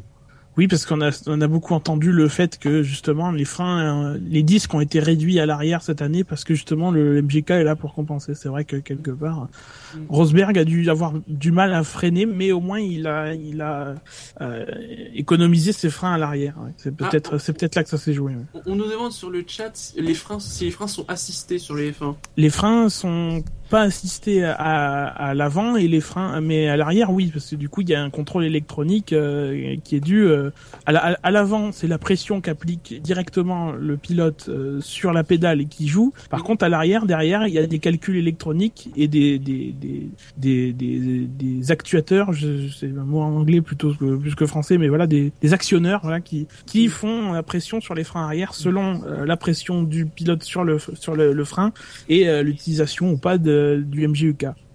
Et alors, on est bien clair, ils se sont pas touchés de toute la course. Non, non. Malgré les 40 000 fois, ils se Ils sont, se, ils se sont jamais ils touchés de se la sont course. jamais Jamais touchés. Après, ils sont peut-être touchés en dehors de la course, mais ça, ça Ouais, ne nous ça, regarde c'est pas. autre chose. Ça, là, ne nous regarde, Regarde pas.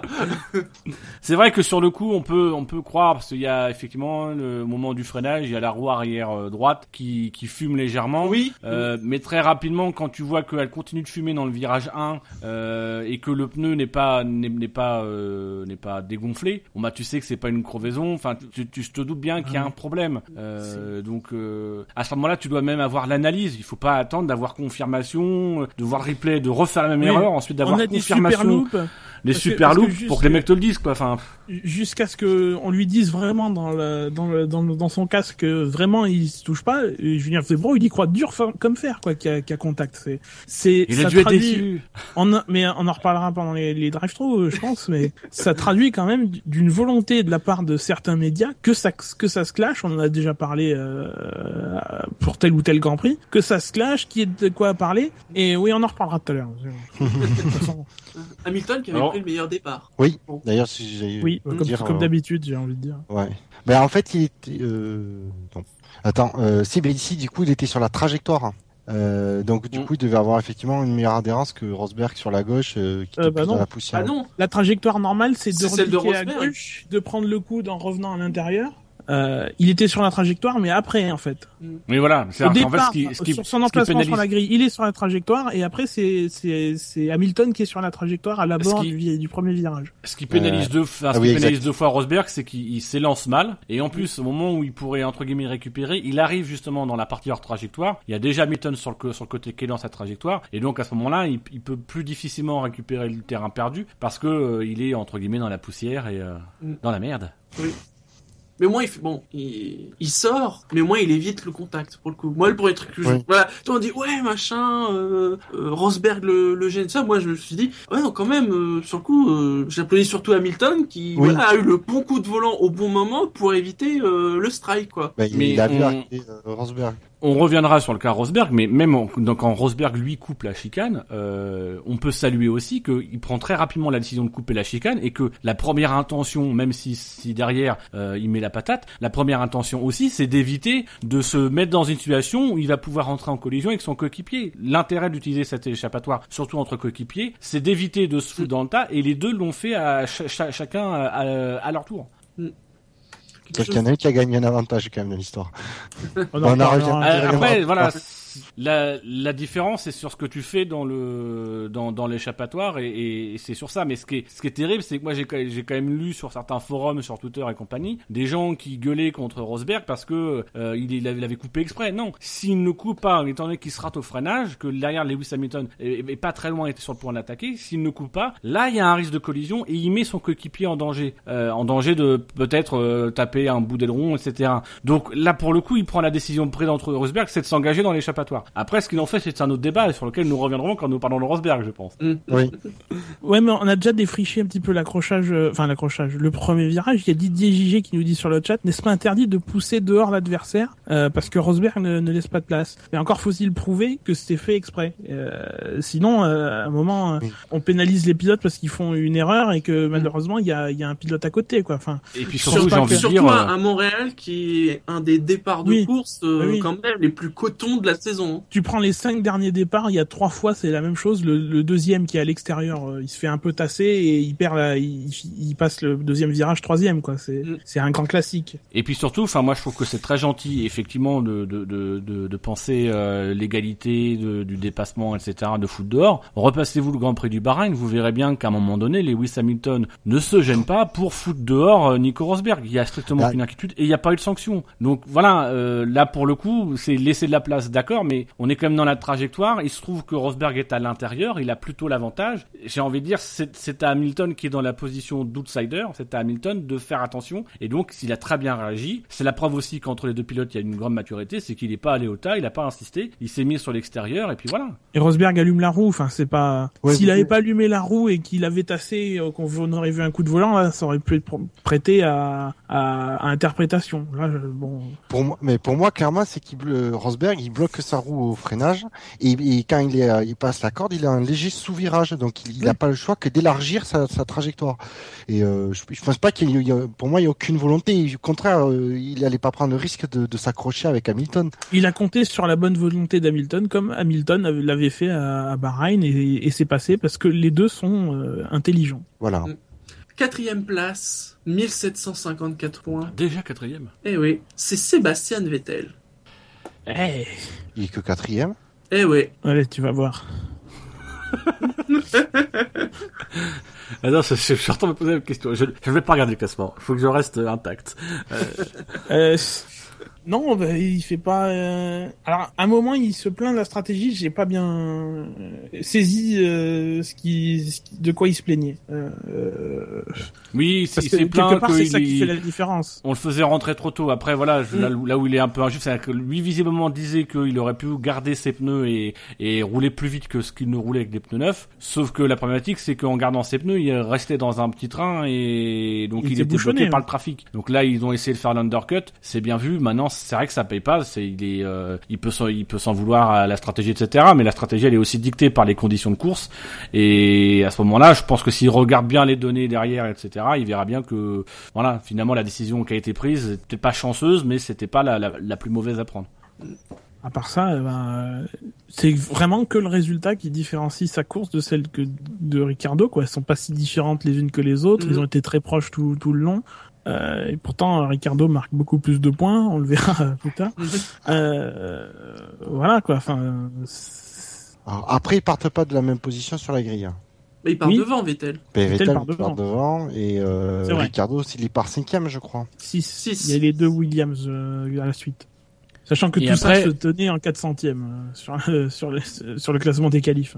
On a quand même aussi une illustration une nouvelle fois que pour le coup, il y a pas de, il y a, on peut pas, enfin, on a passé tellement d'années à dire qu'il y avait les consignes d'équipe, etc. Là, pour le coup, on avait un Vettel qui avait des pneus plus frais, qui pouvait aller chercher, euh, qui aurait pu aller chercher, qui avait toutes les toutes les, les raisons pour pouvoir aller chercher euh, la force immédiate Pérez. Euh, et donc, on aurait très bien pu demander. D'ailleurs, j'ai cru à un moment donné qu'on demandait à Ricciardo de s'écarter pour laisser passer Vettel, et on l'a pas fait. C'est-à-dire que depuis le début de saison, on demande régulièrement à Vettel de, de s'écarter pour laisser passer euh, laisser passer euh, Ricciardo, sous prétexte qu'il y a des pneus, etc. Là, pour le coup, on a un Vettel qui a les qui a les pneus qui euh, qui aurait pu bénéficier d'une consigne, on lui en a pas donné. Donc ça, ça manque qu'on arrête avec cet argument qui court depuis quelques années. Euh, là, on a la démonstration que non seulement on lui donne pas de consigne, euh, mais en plus, on a même plutôt tendance à, à en donner à son à son adversaire euh, et lui à lui dire, écoute, t'es quadruple champion du monde, va le chercher quoi. Euh, tu feras la différence avec tes pneus, va le chercher. Et puis c'est pas Parce la que- première fois. À, Bahreïn, euh, à Bahreïn, il a eu des consignes pour laisser passer Ricardo. En Chine. Ricardo l'a dépassé en fin de course. À un moment, Mais là, ce qui est différent, c'est faut, que faut, faut pas aller contre les faits, quoi. Enfin, les faits sont, sont clairs et nets. Il n'y a pas de consigne et Ricardo est libre d'attaquer Vettel ju- autant non, mais, que euh, Vettel. Justement, c'est là, c'est la différence, c'est que à deux, deux fois cette saison, on a donné des consignes à Vettel de laisser passer Ricciardo, au motif qu'ils étaient sur des stratégies décalées. Là, on aurait pu donner une consigne à Vettel, mais on l'a pas fait, Oui. donc c'est c'est encore plus fort. quoi. C'est vraiment le signe que tout ces, toute cette argumentation comme quoi Vettel est favorisé. euh, alors même si j'imagine déjà les arguments et je veux bien les étudier, mais euh, comme quoi euh, Weber et Ricciardo, c'est pas les mêmes produits. Il y en a un qui est pas qui est pas un produit Red Bull. L'autre est produit Red Bull, voilà, etc. Mais on a quand même la démonstration que pour le coup, là, Vettel, on l'a, on l'a vraiment pas aidé. On aurait très bien pu lui donner un statut numéro un, il est quadruple champion du monde, surtout au moment d'aller chercher la victoire pour lui redonner confiance, etc. Euh, bah non, on lui a pas facilité la tâche, on l'a laissé tout seul dans sa voiture faire ce qu'il, faire ce qu'il devait faire. Alors par contre, euh, je tenais à souligner ça. Il a été très sport, je trouve, à l'arrivée quand il a félicité euh, Ricardo et sur le podium. Ben, je trouve ça très bien. Voilà l'opposé Oui. de... En même- temps, Vla- je suis pas sûr qu'il y ait beaucoup qui l'auraient pas fait. Enfin, c'est- Oui. Ouais, il y en a, il y en a, il y en a qui auraient tiré la gueule parce que le coéquipier Hamilton, pas gagné et... Ouais, voilà. Puis même, Ah, pour, oui. même pour Vettel, faire un, un podium, je veux dire, les podiums hors Mercedes, il n'y en a pas eu beaucoup cette année. C'est déjà quand même un bon résultat. En termes d'équipe, ils font 1 et 3, tu peux, voilà, quasiment pas faire mieux. Bon, Ça, ça rappelle Son- son un petit peu le coéquipier geste gagne, de ça- Rosberg à Bahreïn. Ro- Ro- Rosberg qui tombe dans les bras de, de Hamilton et là on a Vettel qui tombe dans les bras. euh. Je pense que c'est aussi des, des, des mecs. On fait souvent la comparaison entre Vettel et, et Rosberg depuis quelques années d'ailleurs. Je pense que c'est aussi c'est des mecs qui comprennent, qui sont dans une équipe, euh, qui, qui ont vraiment le sens de la communication. Je dis pas que c'est pas sincère, mais qu'ils comprennent que au-delà de leur frustration, il y a aussi une question d'image, une question de de. Enfin Vettel depuis le début de saison, on n'arrête pas de dire euh, il y a des articles, des rumeurs comme quoi il pique des colères et compagnie. Et pourtant euh, rien ne transparaît, euh, même dans les conversations radio, c'est très c'est très feutré. Moi je, je je pense sincèrement pour le caractère que effectivement il, doit il doit piquer des colères, il doit il doit par moments être furibard, mais il ne laisse pas transparaître. Et c'est c'est une énorme qualité en Formule 1 parce que ça ça te préserve euh, et ça t'évite de tomber dans des polémiques. Ce qui a énormément nu à Lewis Hamilton juste après le juste après Monaco, sa réaction, c'est en partie ce qui a créé le buzz. Là Vettel, il est il est il est battu par Ricciardo qui marque la première victoire et peut-être la seule de Red Bull cette année. Euh, et bah non, depuis hier on n'en parle pas, on ne parle même pas de la rivalité. J'ai vu un article qui essayait sur un site anglais qui essayait de euh, susciter la rivalité, mais en fait, tout- enfin tout le monde s'en fiche parce que voilà, il y a, il y a cette réaction là qui, ne- qui ne pose même pas de question. quelque chose à rajouter sur la course de Vettel? Il y, a- Non. il y a- Ah, il y en a qui soulignent sur le, le, le chat le, joli coup de volant qu'il a eu euh, pour éviter Massa. Ah oui, oui, oui, Mm. effectivement, oui. Ça s'appelle l'instinct de survie. Oui. Tu vois, j'ai même pas fait gaffe qu'il avait donné un coup de volant. Mais il a dit que euh, il avait vu dans ses rétroviseurs les deux étaient proches, puis à un moment donné il a vu un- une grosse masse blanche arriver dans son rétroviseur et qu'il a donné un coup de volant. Alors apparemment là, il a donné un coup C'est de volant à merde droite. depuis quand que les Williams vont aussi vite Qu'elle freine pas. Putain, elle a pris le premier virage à la à 220, quoi. C'est- J'arrive C'est- pas à faire ça, moi. Non, mais c'est quand même. Il y a aussi un truc dans la réaction de Vettel pour finir là-dessus, euh, c'est que que Ricardo gagne, c'est de la confiance aussi pour lui parce qu'il sait qu'il a la voiture pour lui aussi. Oui, Alors dans des circonstances, hein, ne faut pas se leurrer comme euh, a voulu le faire la communication de Renault après le Grand Prix, par exemple. Euh, Ouais, je l'ai euh, il faut, enfin, Ricardo a gagné une course, lui aussi peut le faire du coup. Enfin, c'est c'est quand même important, c'est quand même important, ouais, important pour la pour sa motivation pour la, la suite de la saison quoi. Il y a il y a des il y a des résultats à aller chercher. Mais C'est c'est confirmation qu'il y a des résultats à aller, aller, cher- aller chercher.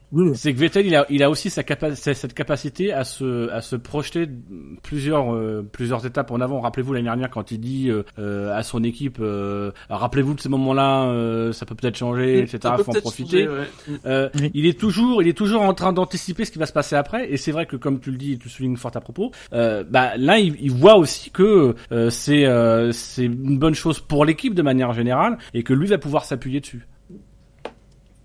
Allez, on va passer au podium. Et à la troisième place, il est allé vite ce dimanche. Il est allé vraiment vite. Et au dernier tour, il est même allé euh, vraiment euh, très très très très très très vite. C'est Felipe Massa qui a marqué 1895 points. Ouais, comprends pas. Ouais, mais, mais, pareil. Mais je pense que c'est l'opération victimisation de Massa qui, Oui, qui, a, qui a marché. ça a mais dû jouer. mais, euh, Euh, parce après, que il fait, il fait une belle fin de course.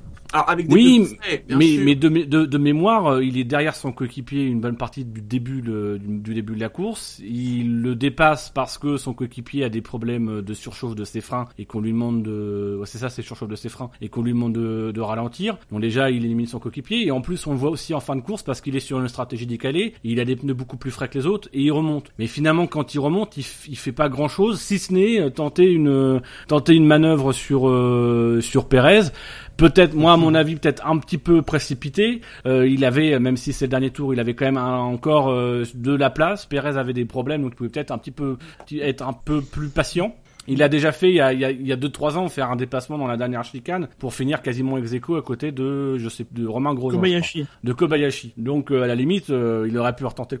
Massa Voilà, qui, a mar- qui, a, qui a marqué l'histoire de cette saison, c'était au 46e tour.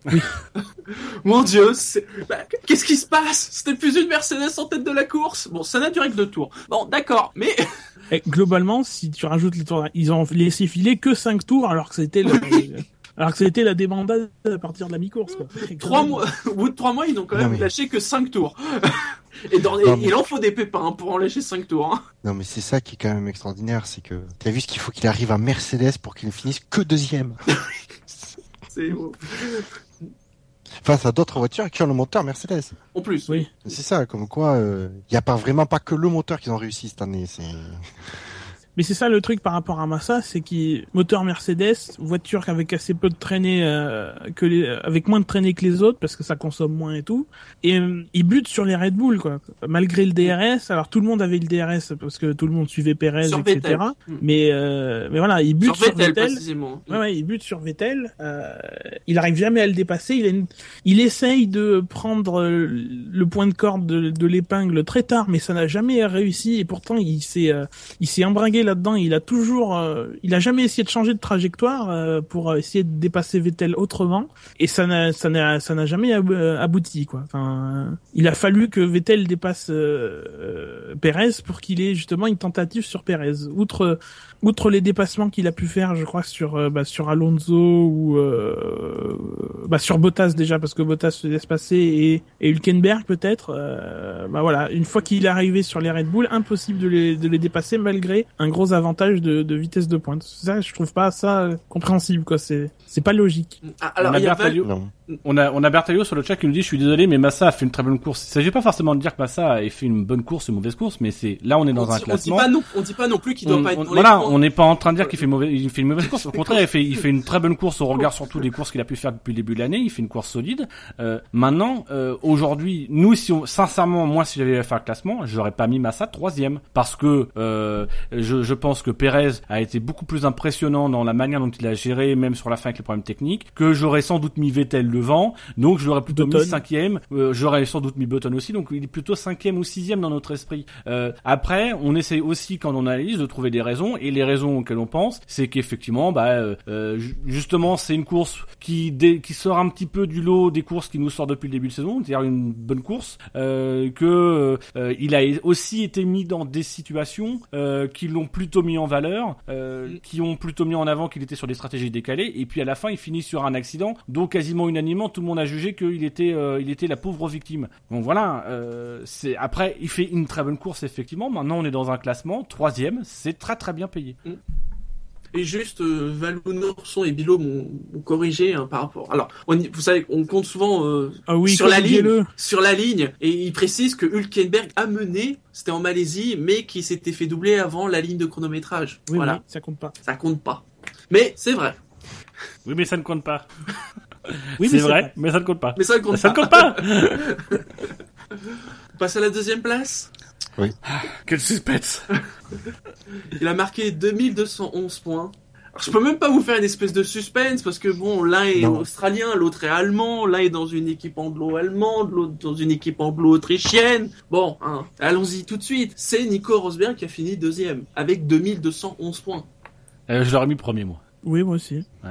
Comprends Parce pas les que, cas euh, non plus là. Parce que parce que Ricciardo est, est, est super opportuniste. Enfin, c'est une très belle victoire. euh, en plus, elle couronne très bien. Elle est un peu, elle, est- elle rétablit un peu euh, la justice en termes d'émotion, etc. De, de son premier podium en Australie, que voilà qu'on lui a retiré fort à raison. Mais voilà, c'est c'est un peu le pilote qui avait payé et voilà, on pouvait regretter. Euh, là, il gagne, ça me fait très plaisir. Mais sur la course, il y a bien un pilote qui par par son son pilotage. euh, Enfin, on- enfin, ils ont perdu le le le le, le Hertz. euh, Enfin voilà, c'est pas rien. C'est quand même des mecs. Euh, Rosberg et Hamilton, c'est des mecs qui ont roulé avec euh, 30 che- 30 km/h de, de vitesse de pointe en moins, 160 chevaux en moins. C'est pas rien. Et ce qu'ils réussissent à faire, non seulement dans le cas de Rosberg surtout, non seulement ça témoigne de, de la supériorité euh, incontestable de Mercedes aujourd'hui, mais en plus aussi d'un savoir-faire et d'une qualité de pilotage où malheureusement j'ai quand même l'impression que euh, est l'homme qui a passé entre les gouttes, qui a su être décisif au bon moment et qui est allé chercher la victoire. Donc voilà,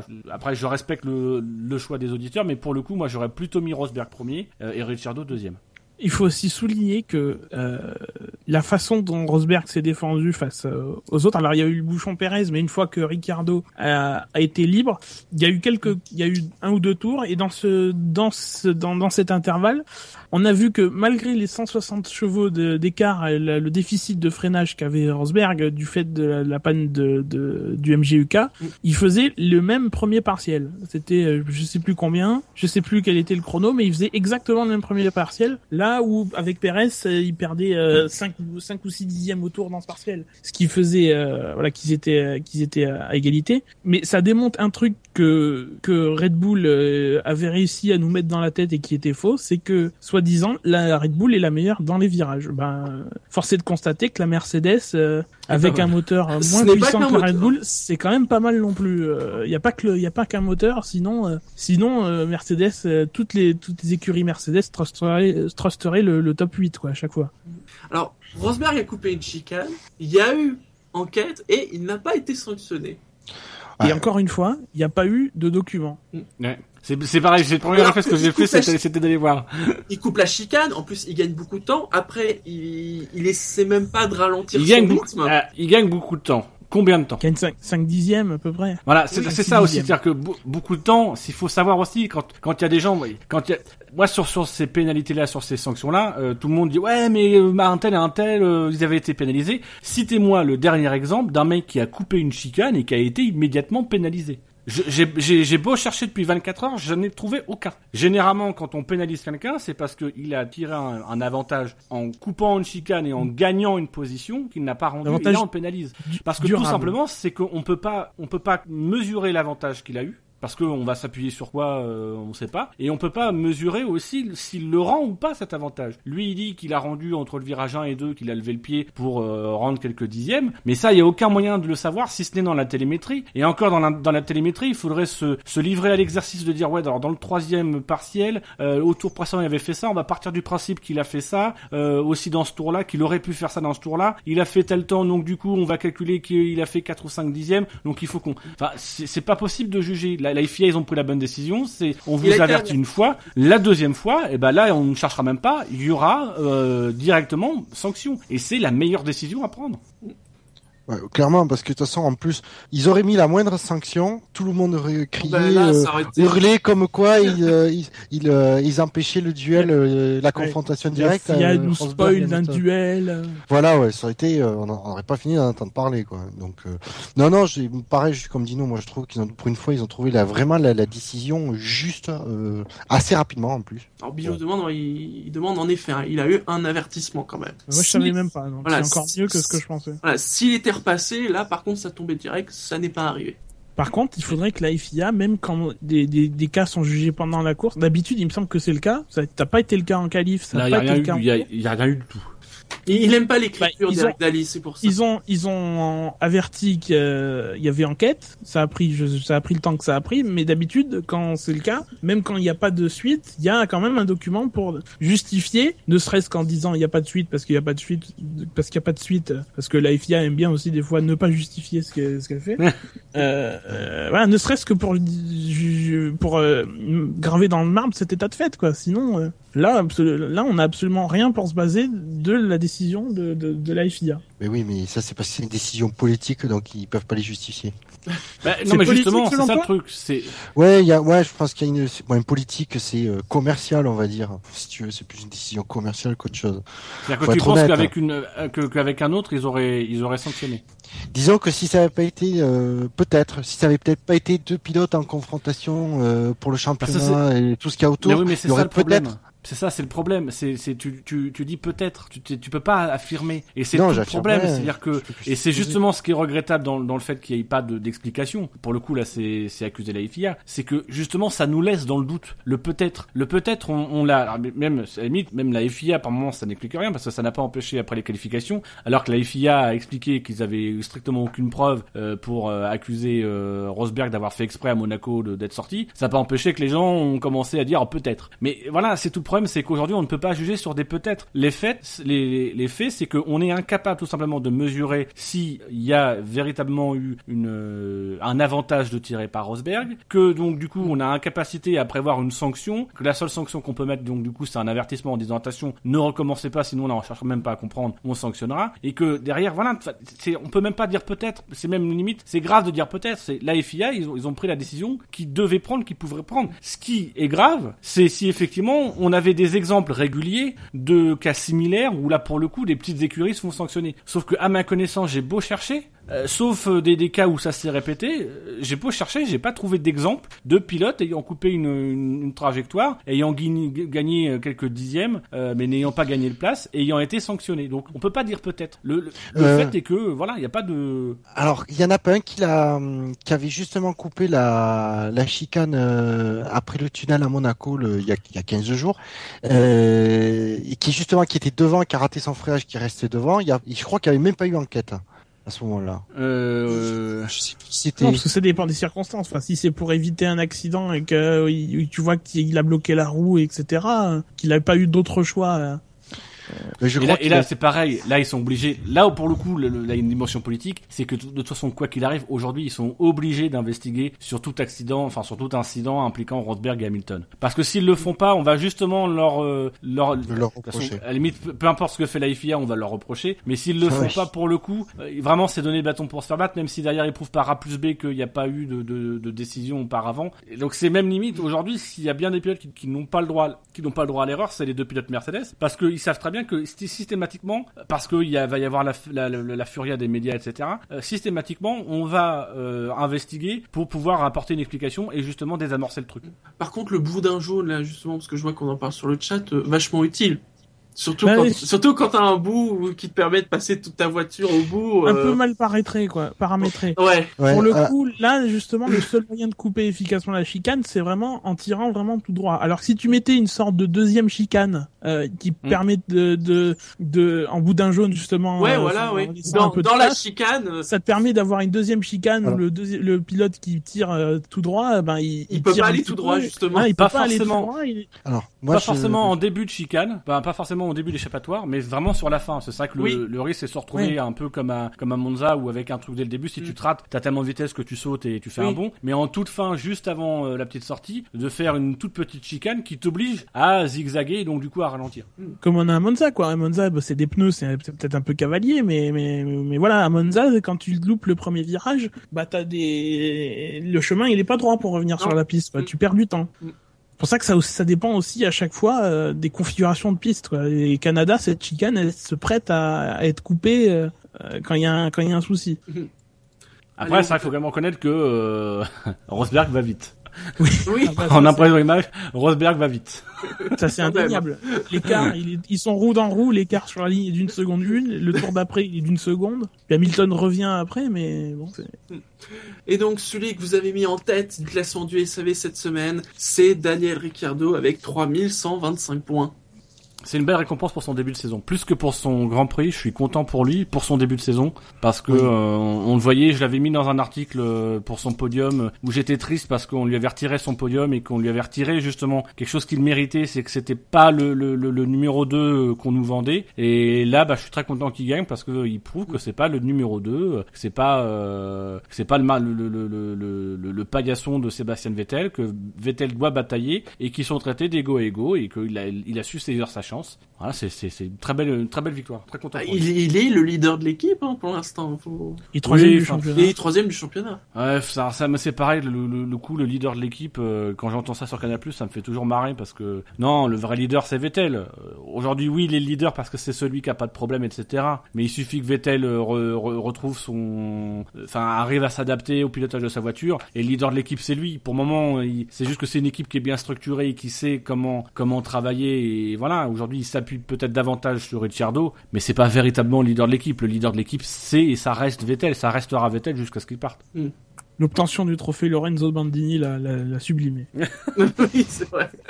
Mais c'est d'autant plus dommage que vraiment, qu'est-ce que- à, à qui ils vont le donner l'année prochaine? Qui vont nous trouver cette Ah bah année ça, va être, ça va être notre challenge. On, on va créer le challenge. le challenge Bandini 2000 de- 2015. À qui ils vont le donner l'année prochaine? Parce que, Parce que bon, là, là, si on part, il y a eu cette course. Bon, euh, si, si je regarde juste rapidement le classement comme ça, euh, si on enlève ceux qui l'ont déjà eu, ceux qui l'ont cette année, euh, Eh bien, Kevin Magnussen.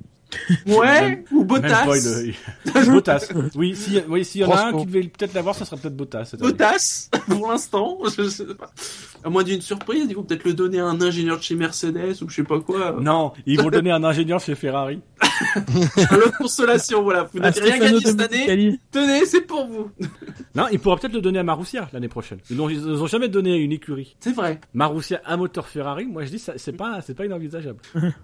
Ah, et sur le chat, on souligne assez bien que Vern, il dit bien évidemment que Ricardo est un des meilleurs pilotes du plateau actuellement. en même temps, euh, peut-être mieux de le dire, c'est comme ça.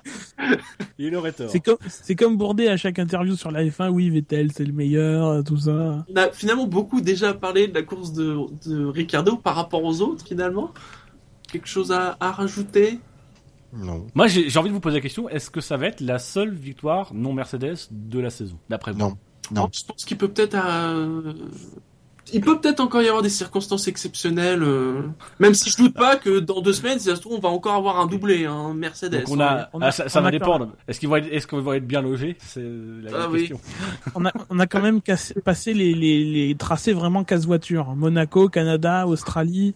Il reste peut-être à la limite, euh, allez, euh, Singapour, Singapour. Italie, c'est compliqué pour les moteurs. Hmm. Euh, Silverstone pour les pneus. Peut-être Aussi. Euh, le déluge au Japon, oui. Pousse pas. ou pas, oui. La Russie qu'on connaît pas, donc peut-être. euh, Mm. On Bon, sait jamais, alors- en effet, tu sais, il peut, en effet, comme l'a dit euh, pour les hôtels, il peut y avoir un complot Red Bull dans deux semaines, puisque, en effet, Red Bull possède à peu près tout, mais, mais tout, hein, autour du circuit, hein. C'est la mafia de, de Salzbourg, Red Bull. Ils envoient tout le monde à Graz en ce moment, Red Bull. Il doit y avoir des pressions en Autriche de dire on va te faire voir à Graz. Donc, comment vous ou- faites Bah, vous- tu prends la rue Red Bull, puis ensuite la route nationale Red Bull, puis tu vas à l'aéroport Red Bull où tu prendras un avion de la compagnie Red Bull. pour- Ah, merde. Je me suis planté, je suis impasse Red Bull.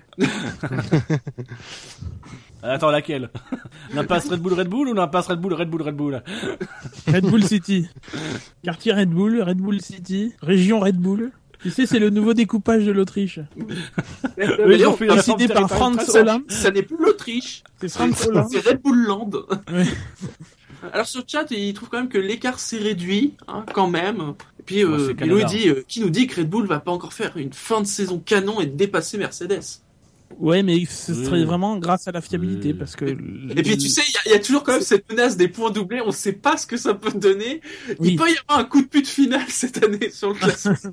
Non, et puis et puis il y a une il y a une annonce qui a été faite par Renault. Enfin, il y a je sais pas si c'est une annonce ou si c'est plus des déclarations qui ont été qui ont été faites, comme quoi ils vont ils vont faire un nouveau moteur pour l'année prochaine. Donc ça veut dire déjà qu'en termes de en termes de développement, déjà cette année ils vont euh, voilà ils, ils arrivent au, au- au maximum, ils vont essayer de le fiabiliser, ils vont essayer de, de, de découvrir des pistes de réflexion l'année prochaine. Mais en l'état, euh, voilà, de toute façon l'année prochaine ils ont ils ont l'air partis pour changer la philosophie du moteur, essayer de d'orchestrer les, choses un peu différemment. Moi, sin- sincèrement, j'ai beaucoup de mal. Les, ça s'est peut-être un peu resserré ce week-end, mais les, les écarts s'expliquent aussi par la configuration du circuit. C'est un tracé court, euh, avec une grande ligne droite. Enfin, voilà, c'est c'est pas là où, se font les différences. Euh, On va voir en Autriche et surtout à Silverstone. Je pense qu'en Silverstone, on va encore avoir 7 ou 8 dixièmes dans la bulle pour, euh, pour les Red Bull. Euh, et puis les, dans les 1 seconde 2, 1 seconde 3 pour les autres. Non, mais surtout, à, à mi-course, il y avait, euh, il y avait déjà 30 secondes d'écart. Enfin, Oui. c'est, voilà, c'est dû à la fiabilité. Donc, si, si Mercedes ne corrige pas, ce qui reste à voir, parce qu'ils ont quand même connu cinq courses et demie euh, tranquilles euh, jusqu'à celle de ce week-end,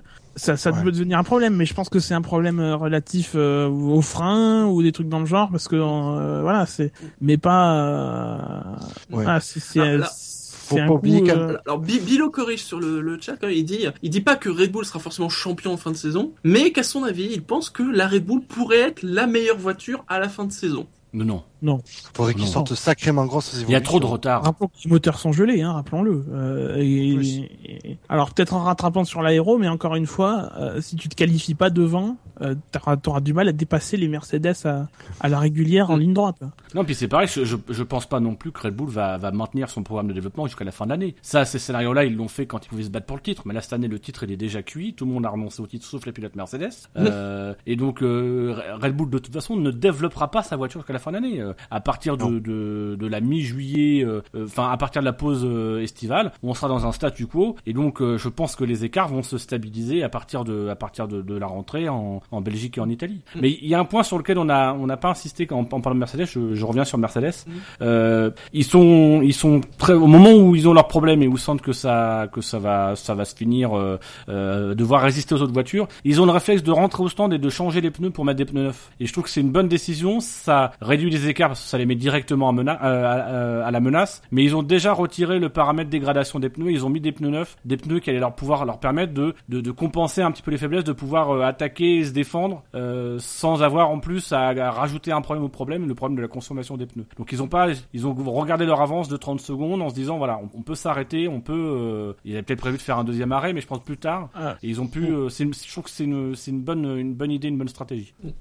On va passer aux notes. Ouais. Ah, Avec la question, donc, hein, est-ce que c'est mieux ou pas aussi bien que Bahreïn hein?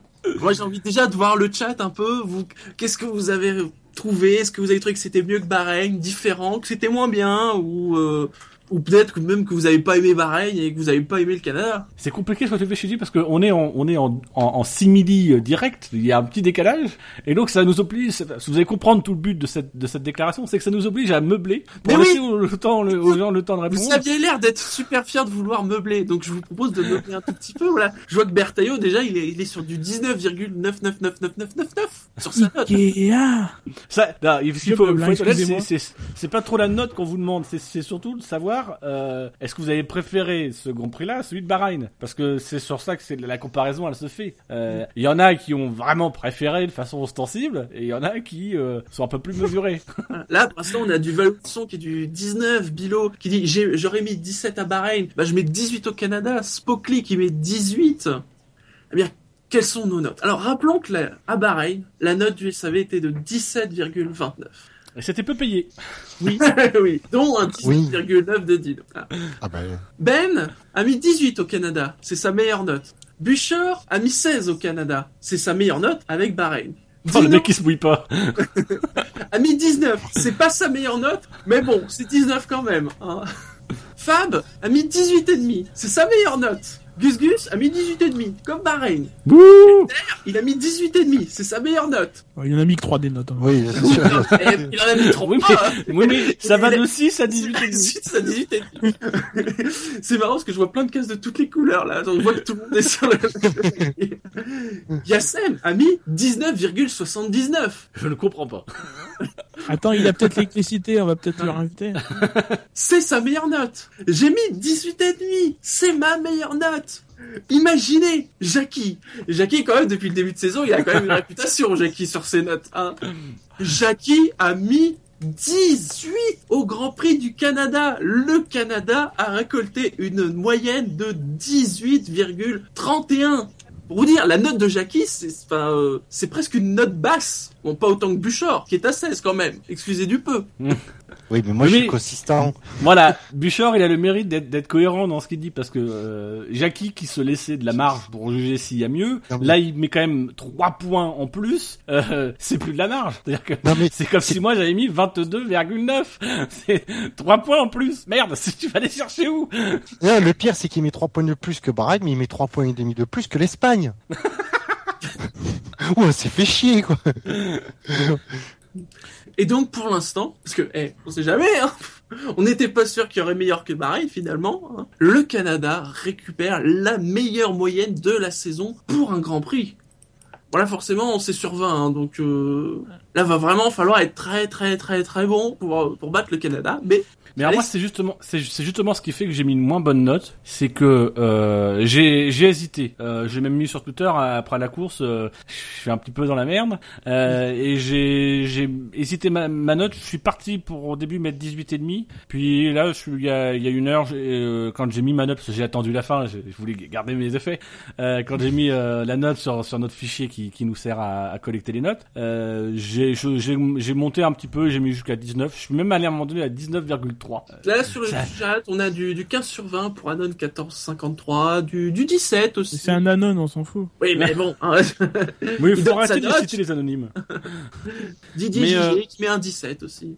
Mais, mais moi, ce qui fait que j'ai mis moins de trucs, c'est que justement en repensant à Bahreïn, je me suis dit voilà, euh, quand j'ai mis ma note à Bahreïn, est-ce que j'avais, pourquoi j'ai mis 19,9 C'est que j'avais, je me suis laissé un dixième de point euh, comme ça au cas où, mais je ne voyais rien à, re- à remettre, à redire de la course. Mm. Là sur le Canada, la course est très bien, elle est très passionnante, même si à titre personnel j'ai trouvé encore plus intéressante, encore plus folle le Canada de 2011. Mais euh, oui, je, je suis fou.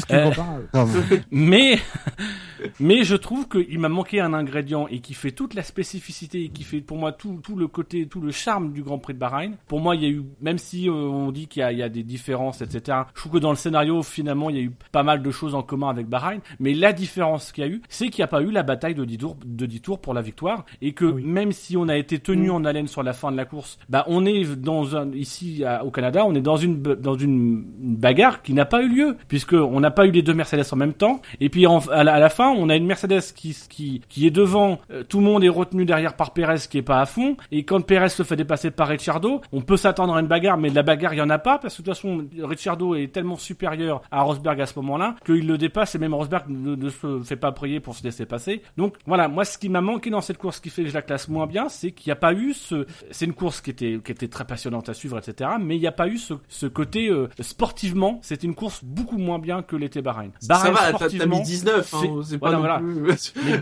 mais Bahreïn sportivement, mais c'est surtout en, en, en retour, par exemple, à la note de, à la note de Jackie. Enfin, c'est dommage que Jackie soit pas là. Je pense qu'il aura l'occasion peut-être d'y revenir, soit sur le site, soit, euh, soit dans une prochaine émission. Mais passer de 15 à Bahreïn à 18, je, n'arrive pas à, pourtant j'essaye de faire des, des efforts pour comprendre les autres. Euh, je n'arrive pas à comprendre comment est-ce que tu peux mettre d'un coup trois points et, et ça, ça m'est même étrange. Je n'arrive pas à comprendre ce qu'il y a de si différent. Euh, surtout connaissant Jackie, euh, qui est plutôt dans dans l'aspect sportif, le côté spectacle. euh, voilà, il- c'est quelque chose qui, je me trompe peut-être, mais qui pour lui est plutôt secondaire. Euh, là, pour le coup, sur l'aspect sportif, j'aurais été Jackie, je peux, je peux pas mettre trois points en plus. Tu peux mettre à la limite un point en plus sur, euh, c'est ce que plus ou moins tout le monde a fait dans l'équipe. Là, trois points en plus, moi, ça forcément. me, oui, enfin, c'est entre un point, un point et demi. Oui, voilà. généralement. C'est rarement beaucoup plus. Voilà, voilà, que tu sois à un point, un point et demi. Après, c'est les goûts, les couleurs. Mais trois points, c'est vraiment une différence absolument euh, euh, énorme entre les deux grands prix, qui sont tous les deux très intéressants, très différents, tous les deux très intéressants, mais mais pas, mais mais, mais pas vraiment euh, avec un tel écart. Je Ah, j'ai j'ai mis la, j'ai j'ai mis la même note. J'ai eu du mal, effectivement, à, à choisir un des deux. Les courses sont différentes quand même. hein, Elles voilà. sont différentes. Pour moi, c'est le, le, le même plaisir, mais pour différentes raisons. Euh, il a manqué à Bahreïn euh, certaines choses qui ont eu lieu à- au Canada et vice versa. À Bahreïn, il manque quand même euh, des rebondissements, des abandons, euh, des trucs imprévus, etc. qu'on a eu euh, ici. Euh, Il y a quand même euh, une dizaine d'abandons euh, et pas forcément euh, qu'en fin de peloton, même si on a perdu, euh, par exemple, les deux, les deux Marussia, les deux Caterham, une Sauber, etc. Les deux Lotus. Euh, bon, il y a Hamilton abandonne, voilà. Ce qu'au- mais il a manqué dans le Canada, effectivement, ce que tu dis, des luttes directes durables, parce que la zone de DRS, mine de rien, au Canada, est très mal calibrée. En plus, il y a qu'un seul point de détection pour deux zones, donc il y a, y a une, y a une double peine euh, si tu euh, es devant à la à l'épingle. Voilà, il y a, y a des les deux courses en fait sont complémentaires. C'est et ce qui me fait dire que finalement c'était compliqué pour moi de choisir. J'ai choisi finalement de pas choisir entre les deux et de les garder toutes les deux euh, précieusement dans ma mémoire. Alors je me dois de donner la, la version de, enfin l'explication de Jackie qui nous dit sur le chat, il y, a, il y a trois points car il y a une grosse différence avec Bahreïn. À 10 tours de la fin, il y a encore cinq pilotes pour jouer la première place. Et je rajoute à ça une déclaration de, de Vimy qui dit ça casse un peu la, la monotonie des victoires Mercedes quand même. Je pense que c'est justement ça aussi qui fait que euh, la course est plus appréciée que Bahreïn. C'est que c'est voilà, c'est simplement c'est que ça change. Euh, maintenant, est-ce que vraiment ce qu'on demande à être le top euh, Moi aujourd'hui, ce que je regrette finalement, c'est que dans cette course, c'est pas eu les Mercedes. C'est que les Mercedes, elles ont pas été battues à la régulière, mais elles ont été battues quasiment par abandon ou en tout cas avec un genou à terre. Et voilà. Et sportivement, c'est peut-être bien pour l'image et ça c'est peut-être un vent de fraîcheur, mais sportivement, ça a très peu de valeur. Ce qui s'est passé ce week-end, ça a très peu de valeur. Et je vous invite à regarder le Grand Prix du Bahreïn. Le Grand Prix du Bahreïn sur la fin, les écarts sont très derrière les Mercedes, les écarts sont très très serrés. Et là, si on a les Mercedes qui se battent à, armes, avec leurs vraies armes. Euh, on a la même course avec une bataille pour la troisième place, qui est une belle bataille, qui est bien, qui est bien acharnée. Et c'est ce qui a manqué durant cette course, qui fait que cette course pour moi est moins bonne. Ce qui a manqué, c'est les deux Mercedes qui soient au top niveau. Le, problème est que beaucoup d'évaluent en fait les batailles si c'est pas pour une victoire, mais pourtant c'est la même chose. C'est deux pilotes qui essayent de déployer tous les, leurs trésors d'inventivité, leur, leur science de la course, etc. pour gagner une position. Alors c'est vrai que ça a plus, c'est plus clinquant quand c'est la première place que quand c'est la 17e, mais finalement c'est la même chose. C'est la compétition, c'est euh, essayer de se dépasser pour euh, obtenir le meilleur résultat possible. Enfin c'est euh, c'est- mais- c'est le truc, c'est que justement à Bahreïn, de la bagarre, moi je l'avais notamment souligné, c'est que il y en a il y, a- partout. il y, a- il y, a- il y en a partout. Euh, là, c'est pareil, il y en a partout, sauf pour la victoire. Et c'est ce c'est ce qui est dommage. C'est voilà, c'est le seul petit regret que j'ai. Après, voilà, c'est sincèrement, c'est faire la fine bouche. hein. Euh, et je note que Jackie reconnaît qu'il a probablement pas assez noté Bahreïn. Bravo Jackie. c'est la petite victoire du jour. Au classement, donc ce sont les points du Canada qui sont doublés désormais. Rosberg est premier du classement avec 155 points devant Hamilton 141, Ricardo 128, Vettel 70, Alonso 54, Massa 53, Hülkenberg 52. Chez les constructeurs, Mercedes 296 points devant Red Bull 198, Williams 85, Force India 81, Ferrari 69, largement devant McLaren 37. Dans l'autre classement, c'est Rosberg qui est devant, 140 points devant Hamilton, 118, 22 points d'avance, même avec des doublés, ça veut dire que Hamilton, euh, il pourrait ne revoir la, la tête du championnat que fin juillet. On l'a dit, hein, les abandons euh, coûtent- vont coûter très cher, et là, forcément, Ricardo est troisième, 79 devant Alonso, 69, Vettel 60, Hülkenberg 57. Chez les équipes, Mercedes 258, Red Bull 139, Ferrari 87, Force India 77, McLaren 66, Williams, Williams 58. On va passer au fait marquant. Ah, je pense que cette semaine ne devrait pas y avoir Ah. trop de soucis. Oui, Ah, c'est qui qui va avoir le choix? Euh, ah, c'est moi? Alors, le sondage du Grand Prix de Monaco c'est trop facile. est arrivé dernier avec seulement 3 votes, 2%. Vergne, qu'on lui change son équipe de ravitaillement. Troisième, Vettel a définitiv- définitivement hérité du chat noir de l'écurie, 8%, 10 votes. Deuxième, Rosberg versus Hamilton, le duel qui fait pchit, 12%, 15 votes. Et premier, extrêmement largement, hein, parce que sur 126 votes, 98 votes, 78%, Bianchi et Marussia, deux points qui valent une victoire. Alors, alors? Bah euh, moi, je, c'est moi qui avais de mis Vergne, en tout cas. Bah, vas-y, alors. Bon. Euh, Il y a eu, s'est passé tellement de choses. Euh, Au bout de l'anarchie, c'est Ricardo qui triomphe. Alors, moi, j'étais pas là la semaine dernière. Enfin, il y a deux semaines. Ah, normalement, c'est toi qui as le premier choix. Ah bon? Bah, normalement, oui, c'est les absents qui ont le premier choix. Ah, ouais. Je croyais Euh, que tort. Oui. Mais c'est pas grave, de toute façon, je comptais pas faire ni- du Ricardo. Euh, je vais dire, je vais dire... Euh, Mercedes, l'étoile aux branches d'argile. Oh, ça sent le truc qui était préparé, ça. Alors, je crois que c'est moi qui avais dit Vettel euh, et le chat noir, ça, ça me ressemble. Ça, c'est moi qui gagne, moi, en je- fait. Le gars, c'est même plus ce qu'il dit pendant une émission. Oh, c'était il y a 15 jours, tu vas pas. J'en fais tellement aussi, moi, des émissions. Euh... On lui dit, Shinji, qu'on en fait plus temps, c'est- je crois que c'est moi qui en ai fait le plus. Parce que je l'ai écouté, le podcast de- des, des qualifs. Merde. Il faut demander à Dino, hein, c'est lui qui a les stats. Oui, il a du temps en ce moment. Euh, je vais dire... hmm. Ah, punaise, je veux faire sur les Marussia, mais je sais pas comment le formuler. Marussia, crack, boom, U. Oui, ben voilà, parfait, merci. Ah non, euh, alors je veux que la victoire me revienne. Si Je veux qu'on additionne les deux, les, les deux trucs. Si tu veux. Je suis tellement à court d'idées que je suis prêt à tout. Malade. Ah, moi, je, Euh. je suis arrivé au dernier moment, les mains dans les poches. Allez, bonne chance, Dino. Ce serait Brésil-Mexique, deux points, il n'y a pas qu'à la Coupe du Monde que ça va chauffer. Puisque le Brésil et le Mexique sont dans la même poule. Ah, Oh t'as raté, ton coup, là, Dino. C'est bien, personne va comprendre, ça, ça Ouais. servira à rien. Ah, Non. mais oui, mais ah, parce que les gens sont subtils. Ne prenez Parce pas que les gens votent avant d'écouter l'émission. Mais ils penseront Brésil, c'est voilà. Et, et justement, ça va les intriguer.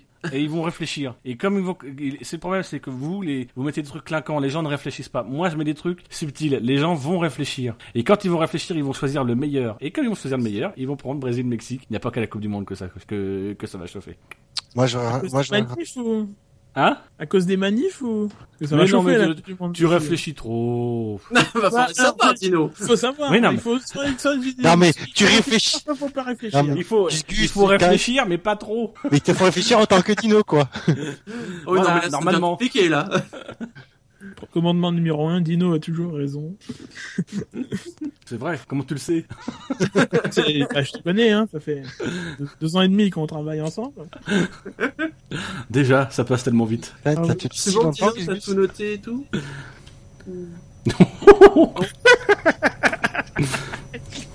Oh, ce blanc. Eh bien, je crois qu'il va falloir que chacun répète sa phrase. Alors, on réécoutera. Le sondage attendra demain, voilà. Beaucoup de choses vont attendre de moi. Euh, alors messieurs, alors sachant qu'une des personnes n'était pas prévue hein, quand même ce soir, enfin, pas au- en tout cas pas avant le dernier moment. On va C'est pour ça que je propose qu'on lui laisse l'honneur. Oui, voilà. Il va nous piquer nos drive-thru, mais c'est pas grave. Euh, waouh. Non, non, mais allez-y. Ça ne sera pas notre. Mais soit t'as le lit, tu peux tout. Enfin, Il y en a des faciles en plus, des quoi. super faciles. T'as le droit de piquer celui de Gus Gus. Par exemple. Ah, je vais pas, ça, ça va faire, euh, j'ai déjà fait deux C'est fois. un gros sacrifice qu'il euh, fait, crois-moi. Hmm. Non, non, je vais pas, je vais pas m'acharner, euh, sur- toujours sur les mêmes. Euh, Mais non, si. non, mais, Ah si, pourquoi pas non, mais, euh, franchement, non. Faut pas du tout qu'on va faire des drive-thru classiques. Ne sois pas gêné, n'aie pas peur. Non, mais c'est- c'est- Allez, c'est- lance-toi Mais je vais le faire encore une fois devant. Alors, cette fois-ci, je mets la- la- le réalisateur et les caméramans. voilà. Mais, euh, mais sans déconner, nous montrer les, les, ce qui se passe dans les garages pendant faut- 20 faut dire secondes. autre chose parce que il y a des gens qui sont du Canada qui nous écoutent. Chers amis canadiens qui nous écoutez, nous vous aimons beaucoup. Vous êtes très gentils de nous écouter. C'est vachement bien que vous puissiez assister à votre Grand Prix. C'est génial, hein. Mais il faut bien que vous compreniez une chose. On n'a rien à foutre de voir vos têtes pendant la course. Nous, ce qu'on veut voir, c'est les voitures. Voilà. Mais c'est pas de votre faute. Mais, mais sans, sans déconner, t'as as là une caméra qui est en train de filmer une action en piste, et t'as le, le réalisateur qui se met à filmer l'intérieur du garage, le public, pendant et puis pas, pas, pas pendant deux ou trois secondes, mais pendant 20 secondes. Et t'es là, t'attends, mais et, qui du coup, c'est fini quoi en piste? Il s'est passé quoi là? On veut avoir les images. On a vu, on a vu l'abandon de, de, de, de Gutiérrez, je crois, l'abandon de Gutiérrez, on l'a vu, euh, voilà, le mec qui rentre au garage, et rien à nous dire, voilà, tout le monde s'en branle. Et il se passe d'autres trucs en piste qui sont bien plus intéressants. Eh ben non, on voit l'abandon Euh. de, de Gutiérrez. Il y, a donc- des plans, il y a des plans serrés où on voit rien des trajectoires, euh, Ah, des, caméras alors, qui sont trop proches de, qui Hamilton en qui se rate dans les altitude. Hamilton qui ça. frappe dans les pins. Rien, voyons. Alors c'est ça, c'est que c'est alors comme d'habitude je mettais le réalisateur dans mon drive-thru, mais là je mettais aussi les caméramans et à un moment ça a été flagrant. C'est à, je sais plus, c'est mais c'est à la à l'épingle. Là tu arrives trois voitures, dont deux de front. Qu'est-ce que le caméraman fait? Il zoome sur une seule voiture, alors qu'il a vraiment un, un superbe plan large à faire pour voir comment les trois voitures passent le virage. Non non, on se met juste sur une voiture pour essayer de la suivre. Mais qu'est-ce qu'on en a À quoi ça sert? Non, mais il faut aussi souligner que les caméramans euh, en liaison avec la, la réalisation, avec la régie. Enfin, Ouais. si tout se passe bien, voilà, il- le, le réalisateur, il est aussi censé cadrer lui-même les, les, les cadreurs, quoi, pour faire. Le... Ouais, mais un après, dans le voilà, vif de les- l'action, il a pas le, je pense que le réalisateur, il a pas le temps de donner la consigne que, si tu veux, c'est déjà, la- l'action est passée, ou est déjà tellement entamée. Alors après aussi, un bon réalisateur, il prévoit le plan qu'il va faire par la suite. Euh, il prévoit que euh, bah, quand on arrive à l'épingle, quand il y a trois voitures, euh, il faut faire un plan relativement euh, large des, des trois voitures qui arrivent et pas zoomer sur un casque d'un pilote euh, qui fait qu'on va rien voir. Quoi. ouais. Ouais, tu donnes des consignes, voilà, t'es à l'épingle, tu me fais que des plans Bien, U bien. pour suivre l'épingle. Que Oui, des bah après, U non, mais pour après- suivre l'épingle. bah après, peut-être que le réalisateur, il a donné ces consignes-là au caméraman, mais après, si le caméraman, il, il, Ah, donc c'est le il caméraman qui était bourré. Mais, non, mais c'est, c'est le caméraman, quand même, qui tient la caméra en main, quoi, qui la manipule. Donc, Ah oui, oui. si- S'il zoome trop, c'est, j'ai envie de dire, c'est sa faute. C'est une équipe, quoi. C'est pas que c'est comme euh, quand euh, Bon, on peut pas détacher la faute du caméraman de la faute du réalisateur et etc. Quoi. C'est la Ah oui. réalisation dans son ensemble qui était loupée, quoi. Alors, autant, non, mais autant pour les caméras, c'était peut-être moins flagrant avant, mais alors là, ça m'a choqué ce week-end. Et comme tu disais, Gus, si t'as un mec qui prend un virage, le caméraman, il dit, mais il cadre juste le casque. Ouais. Et ça nous apprend quoi? C'est voilà, franchement ça devient pénible, surtout quand c'est une course où il se passe vraiment quelque chose en piste, qu'il y a vraiment des choses à montrer, et ils nous les montrent pas quoi. On est obligé de tout attendre euh, au ralenti. Alors après les ralentis, ils nous en passent quand il y a eu un truc, ils nous en passent pendant 5 minutes, la même, 10 fois le même, mais bon. Ah oui, ils ont mis du temps aussi pour nous remettre le ralenti de de de- d'Hamilton qui coupe la chicane, enfin de la bataille Rosberg-Hamilton au moment où, elle a eu lieu. Ben, oui. Febro, il a eu le temps de se faire plein d'images dans sa tête euh, à ce moment-là. Quoi. Non mais c'est surtout qu'en plus on n'avait pas vu avant que Hamilton avait, avait foiré le- l'épingle. Non, on l'a vu. euh, On l'a vu On on l'a vu vu en après au ralenti. Voilà. Sachant qu'il s'est passé plein de trucs même après, puisqu'après il redouble, puis il y a ce qui s'est passé sur la Si, chicane. après, si tu vas vraiment gaffe, tu vois qu'Hamilton il plante, euh, il plante l'épingle. Tu vois que Rosberg il passe et que c'est Rosberg qui est à, à droite de la piste et Hamilton à gauche qui se loupe. C'est vrai qu'il faut vraiment faire gaffe. C'est vrai que c'est soudain quoi. Enfin c'est pas évident. Oui. Avec ce beau problème, c'est que euh, tout d'un coup, on, on a perdu les commentateurs euh, qui ne savaient plus du tout analyser. Alors disons, un plan qui disparaît pendant pendant deux secondes, et ils savent plus reconnaître deux voitures, et savent même plus réfléchir. Je pense que tous ceux qui nous écoutent avaient compris que c'était Rosberg qui était devant Hamilton et Hamilton qui essayait de rattraper Rosberg dans la ligne droite. Ben non, Euh, dans les commentateurs, ils avaient compris l'inverse, parce qu'ils n'avaient pas analysé que pendant le plan, peut-être que l'autre s'était gaufré. Voilà. Ouais, Après moi Donc c'est-à-dire t'avoue qu'on n'est pas vraiment du tout aidé. Quoi.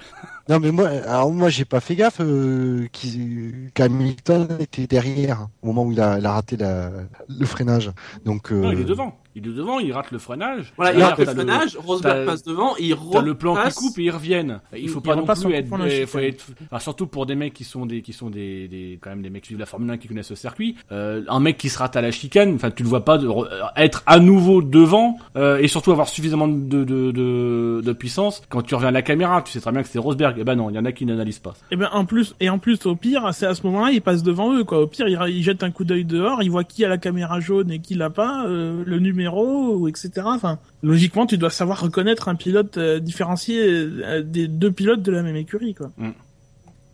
Et j'embraye sur mon second drive-thru, enfin sur mon drive-thru personnellement. Mm. Euh, bah, c'est un peu prolongement, je crois que c'est toi Dino qui l'avait fait il y a, il y a deux semaines, mais c'est euh, la mayonnaise euh, qui monte autour de, de du, du duel euh, Rosberg-Hamilton. euh, pff, Il y en a, pff, il y en a ras la casquette. Évidemment, euh, tout le monde, euh, quand au départ, que ce soit au départ ou euh, justement à ce- au, au moment où dont on vient de parler, euh, Julien Febro en tête, etc.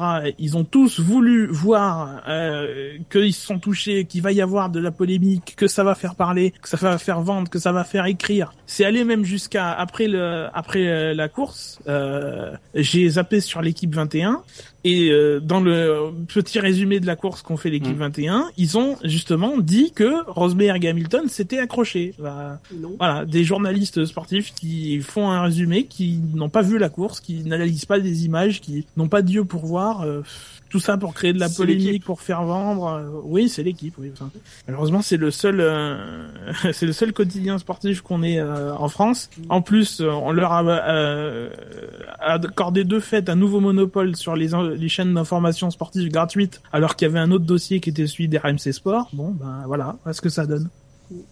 Que, que sur le coup, au pire, on, on se dise peut-être qu'il a touché, peut-être qu'il a pas touché. Moi, j'ai l'impression que ça a touché. Pourquoi pas? Mais euh, rester en boucle là-dessus sur cinq tours, euh, où il te faut que que ton ton gars, euh, que des gens dans ta régie à toi, ils disent oui oui, on a eu la super loupe finalement, on a la confirmation qu'ils se touchent pas. Euh, à un moment, euh, voilà, il faut regarder les images. Il faut pas nier ce que t'as devant, euh, ce que t'as devant le nez, quoi. Euh, Et surtout, ils le, se sont pas touchés. le gros problème, c'est que euh, Febro est pourtant quelqu'un, moi, que, c'est pareil, ça m'a beaucoup énervé ça ce week-end, mais c'est c'est quelqu'un qui que, que j'apprécie beaucoup, notamment parce que euh, quand il est aux commentaires, il a il a de l'analyse, il est il est il est il est assez neutre finalement. Il était assez neutre. Et là, ce que je trouve assez dommage, euh, c'est que euh, là, il est en train de prendre un tournant euh, sensationnaliste, sans doute parce qu'on lui demande aussi de l'être. Et surtout, Oui. c'est qu'il il commet un nombre d'erreurs incroyables. Il est incapable d'identifier une voiture. Je crois qu'une voiture sur deux qu'il n'arrivait pas à reconnaître du coup, il se trompait. Il s'est trompé sur euh, la reprise de la caméra sur le duel euh, Rosberg, euh, Rosberg, comment s'appelle, euh, Hamilton. À un moment donné, euh, il y avait une caméra embarquée de Ricciardo. euh, il avait reconnu la Mercedes devant, sauf que c'était la Force India. Mais quasiment, il y a un nombre de fois, il nous a dit que c'était Magnussen au lieu de Bottas. À un moment donné, il nous dit qu'il y en a un qui rentre au stand, il nous dit que c'est Bottas alors que c'est pas Bottas. Enfin, il arrête pas de, il a pas arrêté du tout le week-end de, de commettre des erreurs. Et je pense que c'est aussi lié au fait, c'est que il se laisse un petit peu emballer. euh, il prend peut-être un petit peu trop d'assurance dans son rôle de commentateur. Euh, il est peut-être pas forcément aussi super bien accompagné euh, avec avec Jacques Villeneuve. Quand on voit la qualité d'analyse d'Alain Prost, moi je suis toujours euh, dégoûté de me dire voilà, Alain Prost, on, l'a que cinq minutes après. Vous voyez son analyse après course, même Montagny, leurs analyses après course sont dix fois meilleures que que ce que que, que ce que peut nous proposer Jacques Villeneuve. Euh, et donc voilà, Fefebro prend un peu un peu d'assurance et il néglige, pour moi, il néglige un petit peu le B.A.B.A. qui est de reconnaître une voiture, de pas euh, de, de réfléchir ne serait-ce qu'avant de parler quoi. Ce week-end, il a commis un nombre d'erreurs incalculables.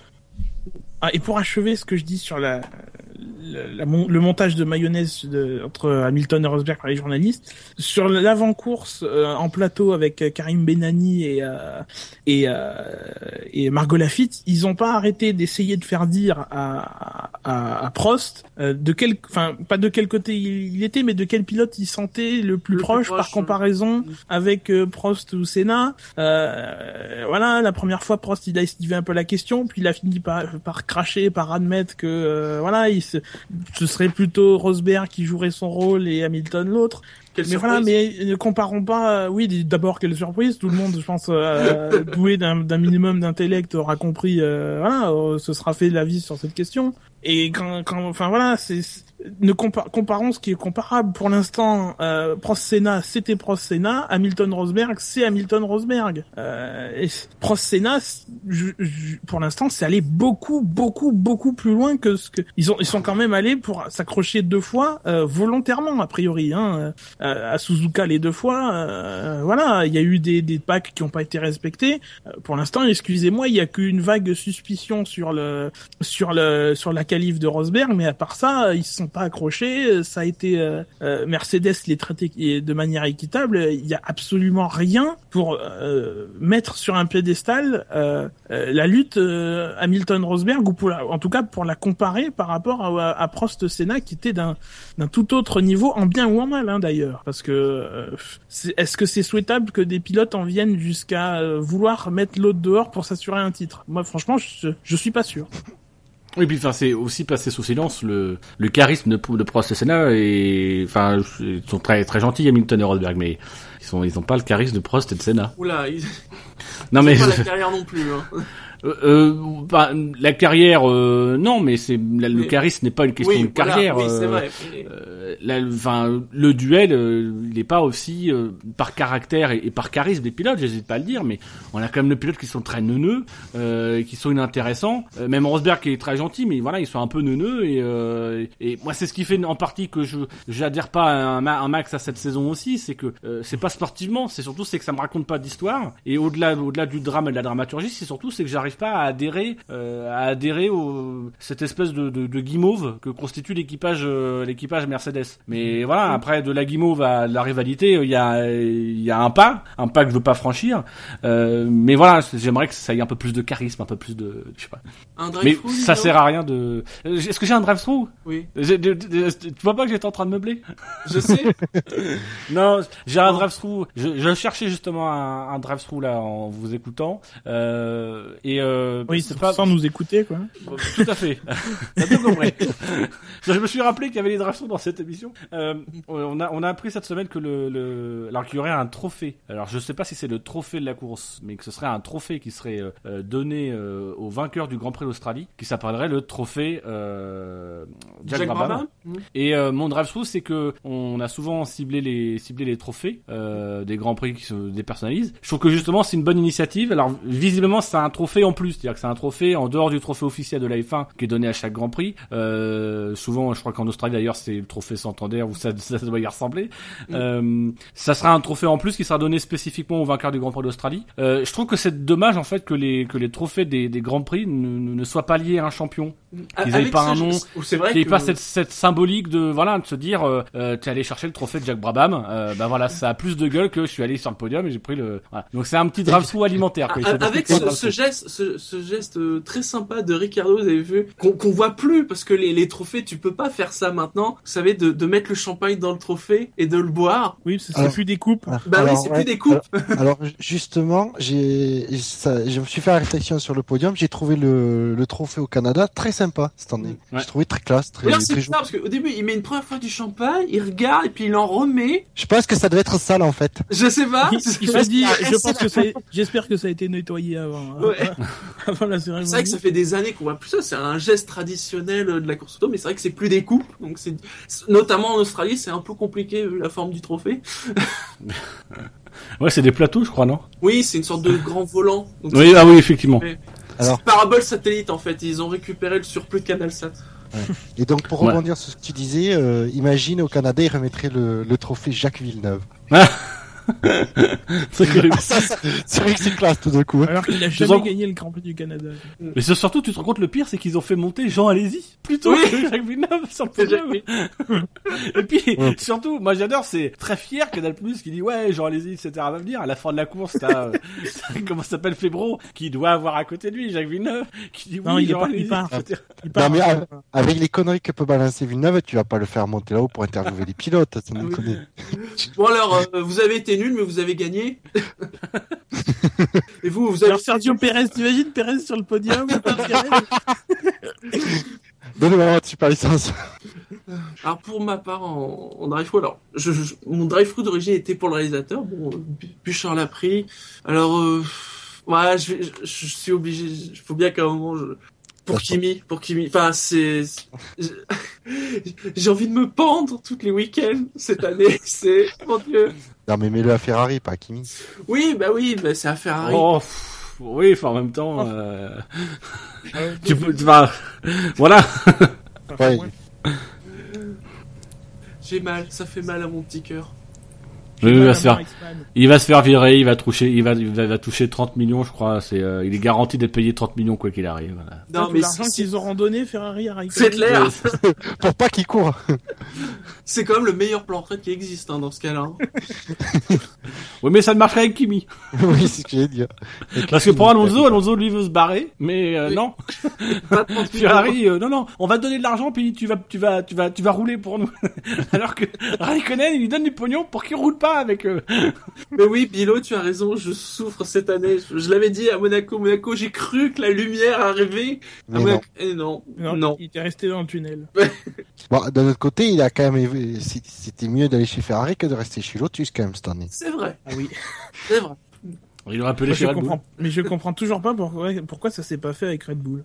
Ou peut-être Oh, que j'ai oublié pourquoi, parce qu'on a dû en parler. Ah, L'explication officielle, c'est qu'ils avaient. euh, non mais les- non mais l'explication officielle, bon ils sont pas à 30 millions près Red Bull. L'explication officielle, puis surtout, c'est que ça leur a, je pense, rapporté plus de pognon. Même si je pense que la valeur Ricciardo va augmenter, mais ça leur a, ça leur aurait rapporté plus de pognon d'avoir Raikkonen en, termes de com et tout. C'est. euh, Mais euh, euh, non, eux, l'explication qu'ils avaient donnée, c'est qu'ils préféraient privilégier la filière. Euh, voilà, ils avaient une écurie sœur et que donc du coup, c'était naturel, c'était le chemin naturel et que euh, il y avait un pilote qui avait réussi dans l'écurie sœur, il fallait le faire monter. euh, Aujourd'hui, on peut difficilement leur donner tort. C'est vrai que Voilà. Là, nous, de toute façon, ah, euh, oui, on peut, on peut, on peut pas leur donner tort. Donc, euh, mais c'est surtout que euh, ils parlaient beaucoup de la filière, de la filière, de la filière, et ils, on attendait qu'une chose, c'est que euh, Weber ne renouvelle pas son contrat pour qu'il fasse monter un pilote de la filière. Si à ce moment-là, il prenait un pilote de l'extérieur, ça, ça la foutait mal, Oui, quoi. ça- ça- Et c'est et c'est ce qu'on dit pas, c'est la grande victoire de Red Bull ce week-end.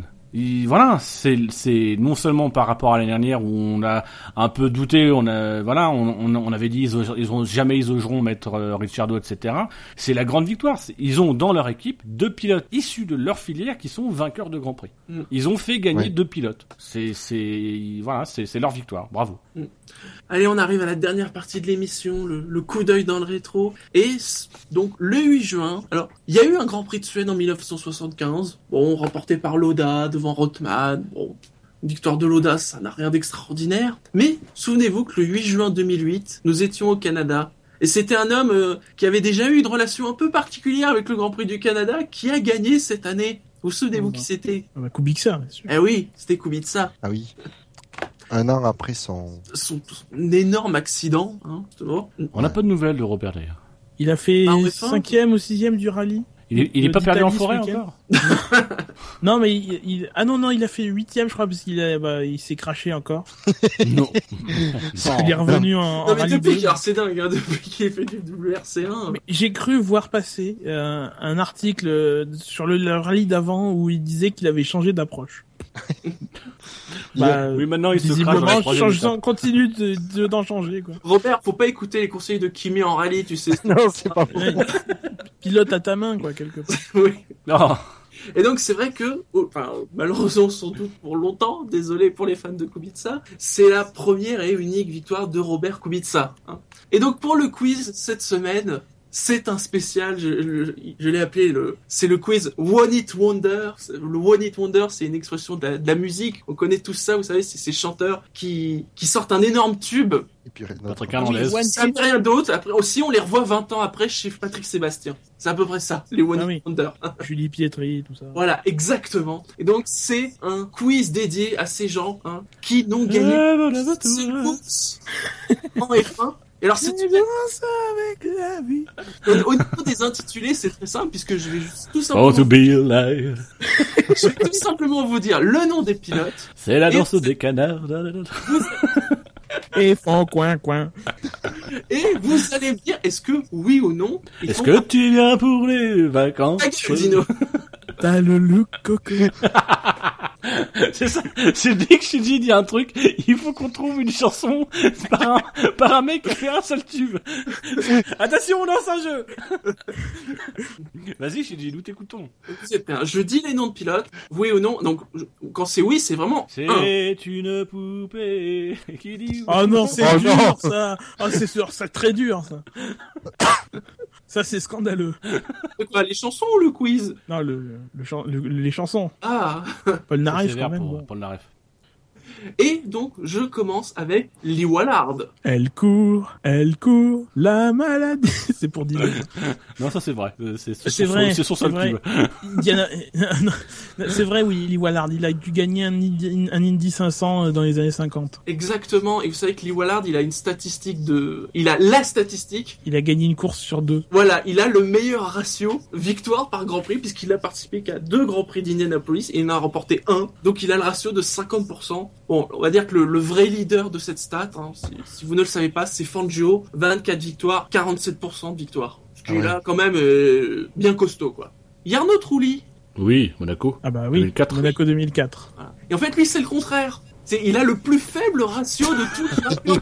C'est monsieur 0,03%. Il- pour sa gueule. On a même des photos pour le prouver. Oui, c'est clair. Quel est On a les vidéos, on a les. Alors, 1 sur 250, bah 0,4%, quelque chose. Exactement, sur 256 Grands Prix, une victoire, 0,4. Ensuite, François Sever. Non, non, il en a deux. Ah Il en a une juste avant de mourir, je crois. Le Canada juste avant de mourir. Non, États-Unis juste avant de mourir. Il fait, il fait une seule course. Enfin, il fait une seule victoire. Enfin, il est mort aux États-Unis. Oui, mais il en a gagné qu'une seule le week-end juste avant. Ou euh, quelques semaines avant. Moi, je suis pas convaincu, je pense euh, qu'il en a gagné plus qu'une. Non, non, il en a, je suis sûr qu'il en a gagné qu'une. Shinji? Ah, eh bien, c'est vrai. ah. Il a une victoire. Shinji, bien, bien, va- vachement bien préparé. C'est le, le mec, il était encore en train de chercher la réponse. non, non, je- Ah, il cherchait une chanson. En effet, il a gagné au Grand Prix des États-Unis 71, qui était déjà à Watkins Glen, à Watkins Glen, pardon. Et c'est vrai que c'est sur ce même circuit que deux ans plus tard, il décédera lors des essais. Donc lui qu'on disait un possible futur champion du monde, il n'avait qu'une victoire pour l'instant. Bah, il est tombé aussi sur euh, Stewart et je pense qu'il a dû faire un beau paquet voilà. de deuxième place. Maurice Trintignant. Non. Faux. Il a gagné deux grands prix de Monaco. Exactement. C'est pour ça que je cité. Voilà. Il en a gagné deux, mais c'est deux. Grands Prix de Monaco. C'est la Watt. En 55 et 58. Cet homme savait choisir ses courses. Oui. Carlos Pache, Oh. Euh, non, il en a gagné aucune. Ah non, non, non, il, a gagné- il en a gagné une dans les années 70, je crois. Le Grand Prix du Brésil, d'ailleurs, il me semble. Oui, est-ce qu'on n'a pas nommé euh, le, le, le, circuit d'Interlagos parce qu'il y a gagné. Et en effet, Carlos Pache, qui a donné donc son nom au circuit d'Interlagos, hein, c'est pour ça que je cité, n'a gagné qu'au Brésil en 1975. Tout nu et tout bronzé. Non, on parlait de Carlos, c'est pour ça. Ah non, il en a fait plusieurs, Carlos aussi. Attends, t'as mis Sardou Mais c'est pour te faire plaisir que j'ai mis Sardou, c'est l'affection que tu lui voues. Ah, surtout, Ensuite- euh, surtout à ses idées politiques. Ensuite, Chris Amon.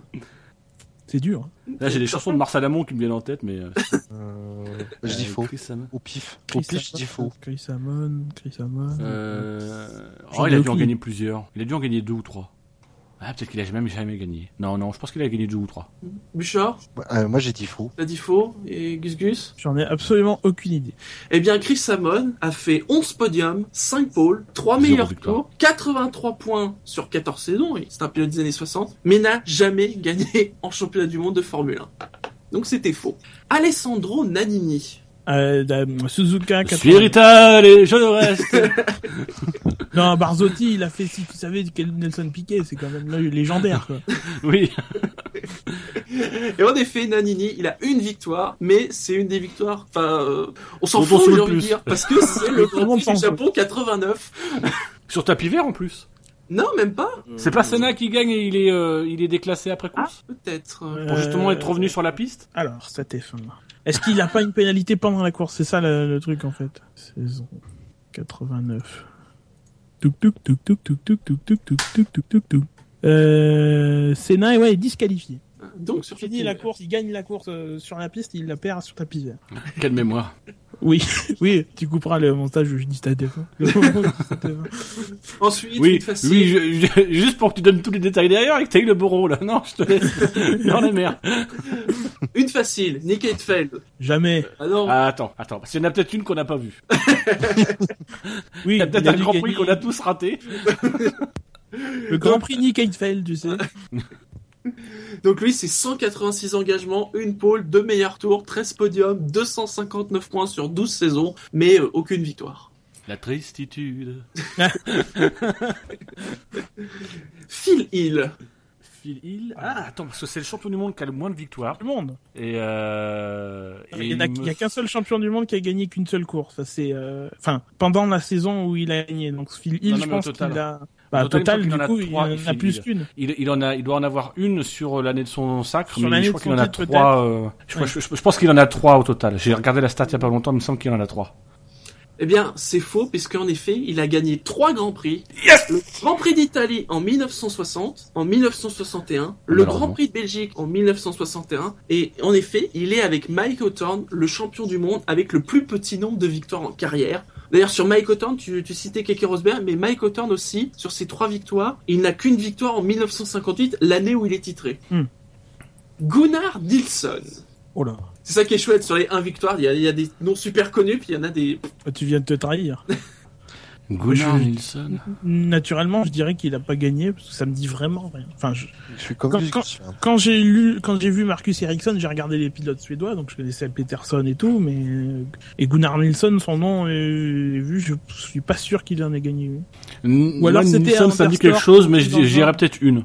Pour le Ou coup, alors il a peut-être en une. Suède vraiment quoi. Enfin, Eh bien, en effet, c'est un pilote qui a eu une victoire. Alors, je l'ai mis parce que euh, c'est malheureusement un, un espoir brisé de la F1. Parce que il commence la F1 en 76 chez Lotus. En 77, il gagne en Belgique, donc sa victoire. Il réussit quatre podiums sur ces deux saisons. Et malheureusement, et c'est sans doute pour ça qu'il n'est pas resté dans les mémoires, alors qu'il a gagné, tu vois, euh, quatre podiums sur deux premières saisons, c'est quand même pas mal. Il n'a plus jamais roulé en Formule 1 puisqu'il a été diagnostiqué d'un cancer. Il est décédé en 78. ouais, C'est un- vu sur le forum apparemment, sur le chat. Hmm, voilà, un- malheureusement, peut-être un, un futur grand pilote qu'on a perdu trop tôt. Et enfin, je suis obligé de poser la question. Daniel Ricciardo. Pas Oui. pour l'instant, oui, mais Ah, Quand as-tu fait ton quiz fini. Quand as-tu fait ton quiz À vous. Non, non, non. J'avais l'idée avant, mais ça tombait vachement bien quand même dimanche soir. Ouais, je, enfin, moi, je pense quand même qu'il il en aura d'autres. Euh, précisons quand même à nos, à- à nos auditeurs que c'est au moment où on enregistre l'émission. On n'est pas Oui, à l'abri oui. d'une réclamation. En juin 2014, euh, voilà. Ouais, si vous, vous, vous nous écoutez en 2022. Alors, en même que- temps, on disait ça que Kubica, quoi. Il en, il en gagnera pas qu'une. Ouais. Bon, ben, voilà. Allez-y, c'était pareil. Enfin, pour d'autres raisons, heureusement. Bah, c'est surtout c'est que allez-y, on, on s'est dit qu'il aurait dû en gagner d'autres. Oui. Je pense qu'il a, il a quand même refusé un contrat. Il a refusé d'aller chez Williams. C'est ça, oui. Il, Ouais. enfin, il avait Bon, le choix. C'était bon, Williams, allez. Ferrari. Il a Ouais. choisi Ferrari.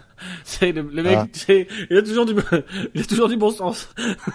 Aujourd'hui, il irait chez Williams. Oui.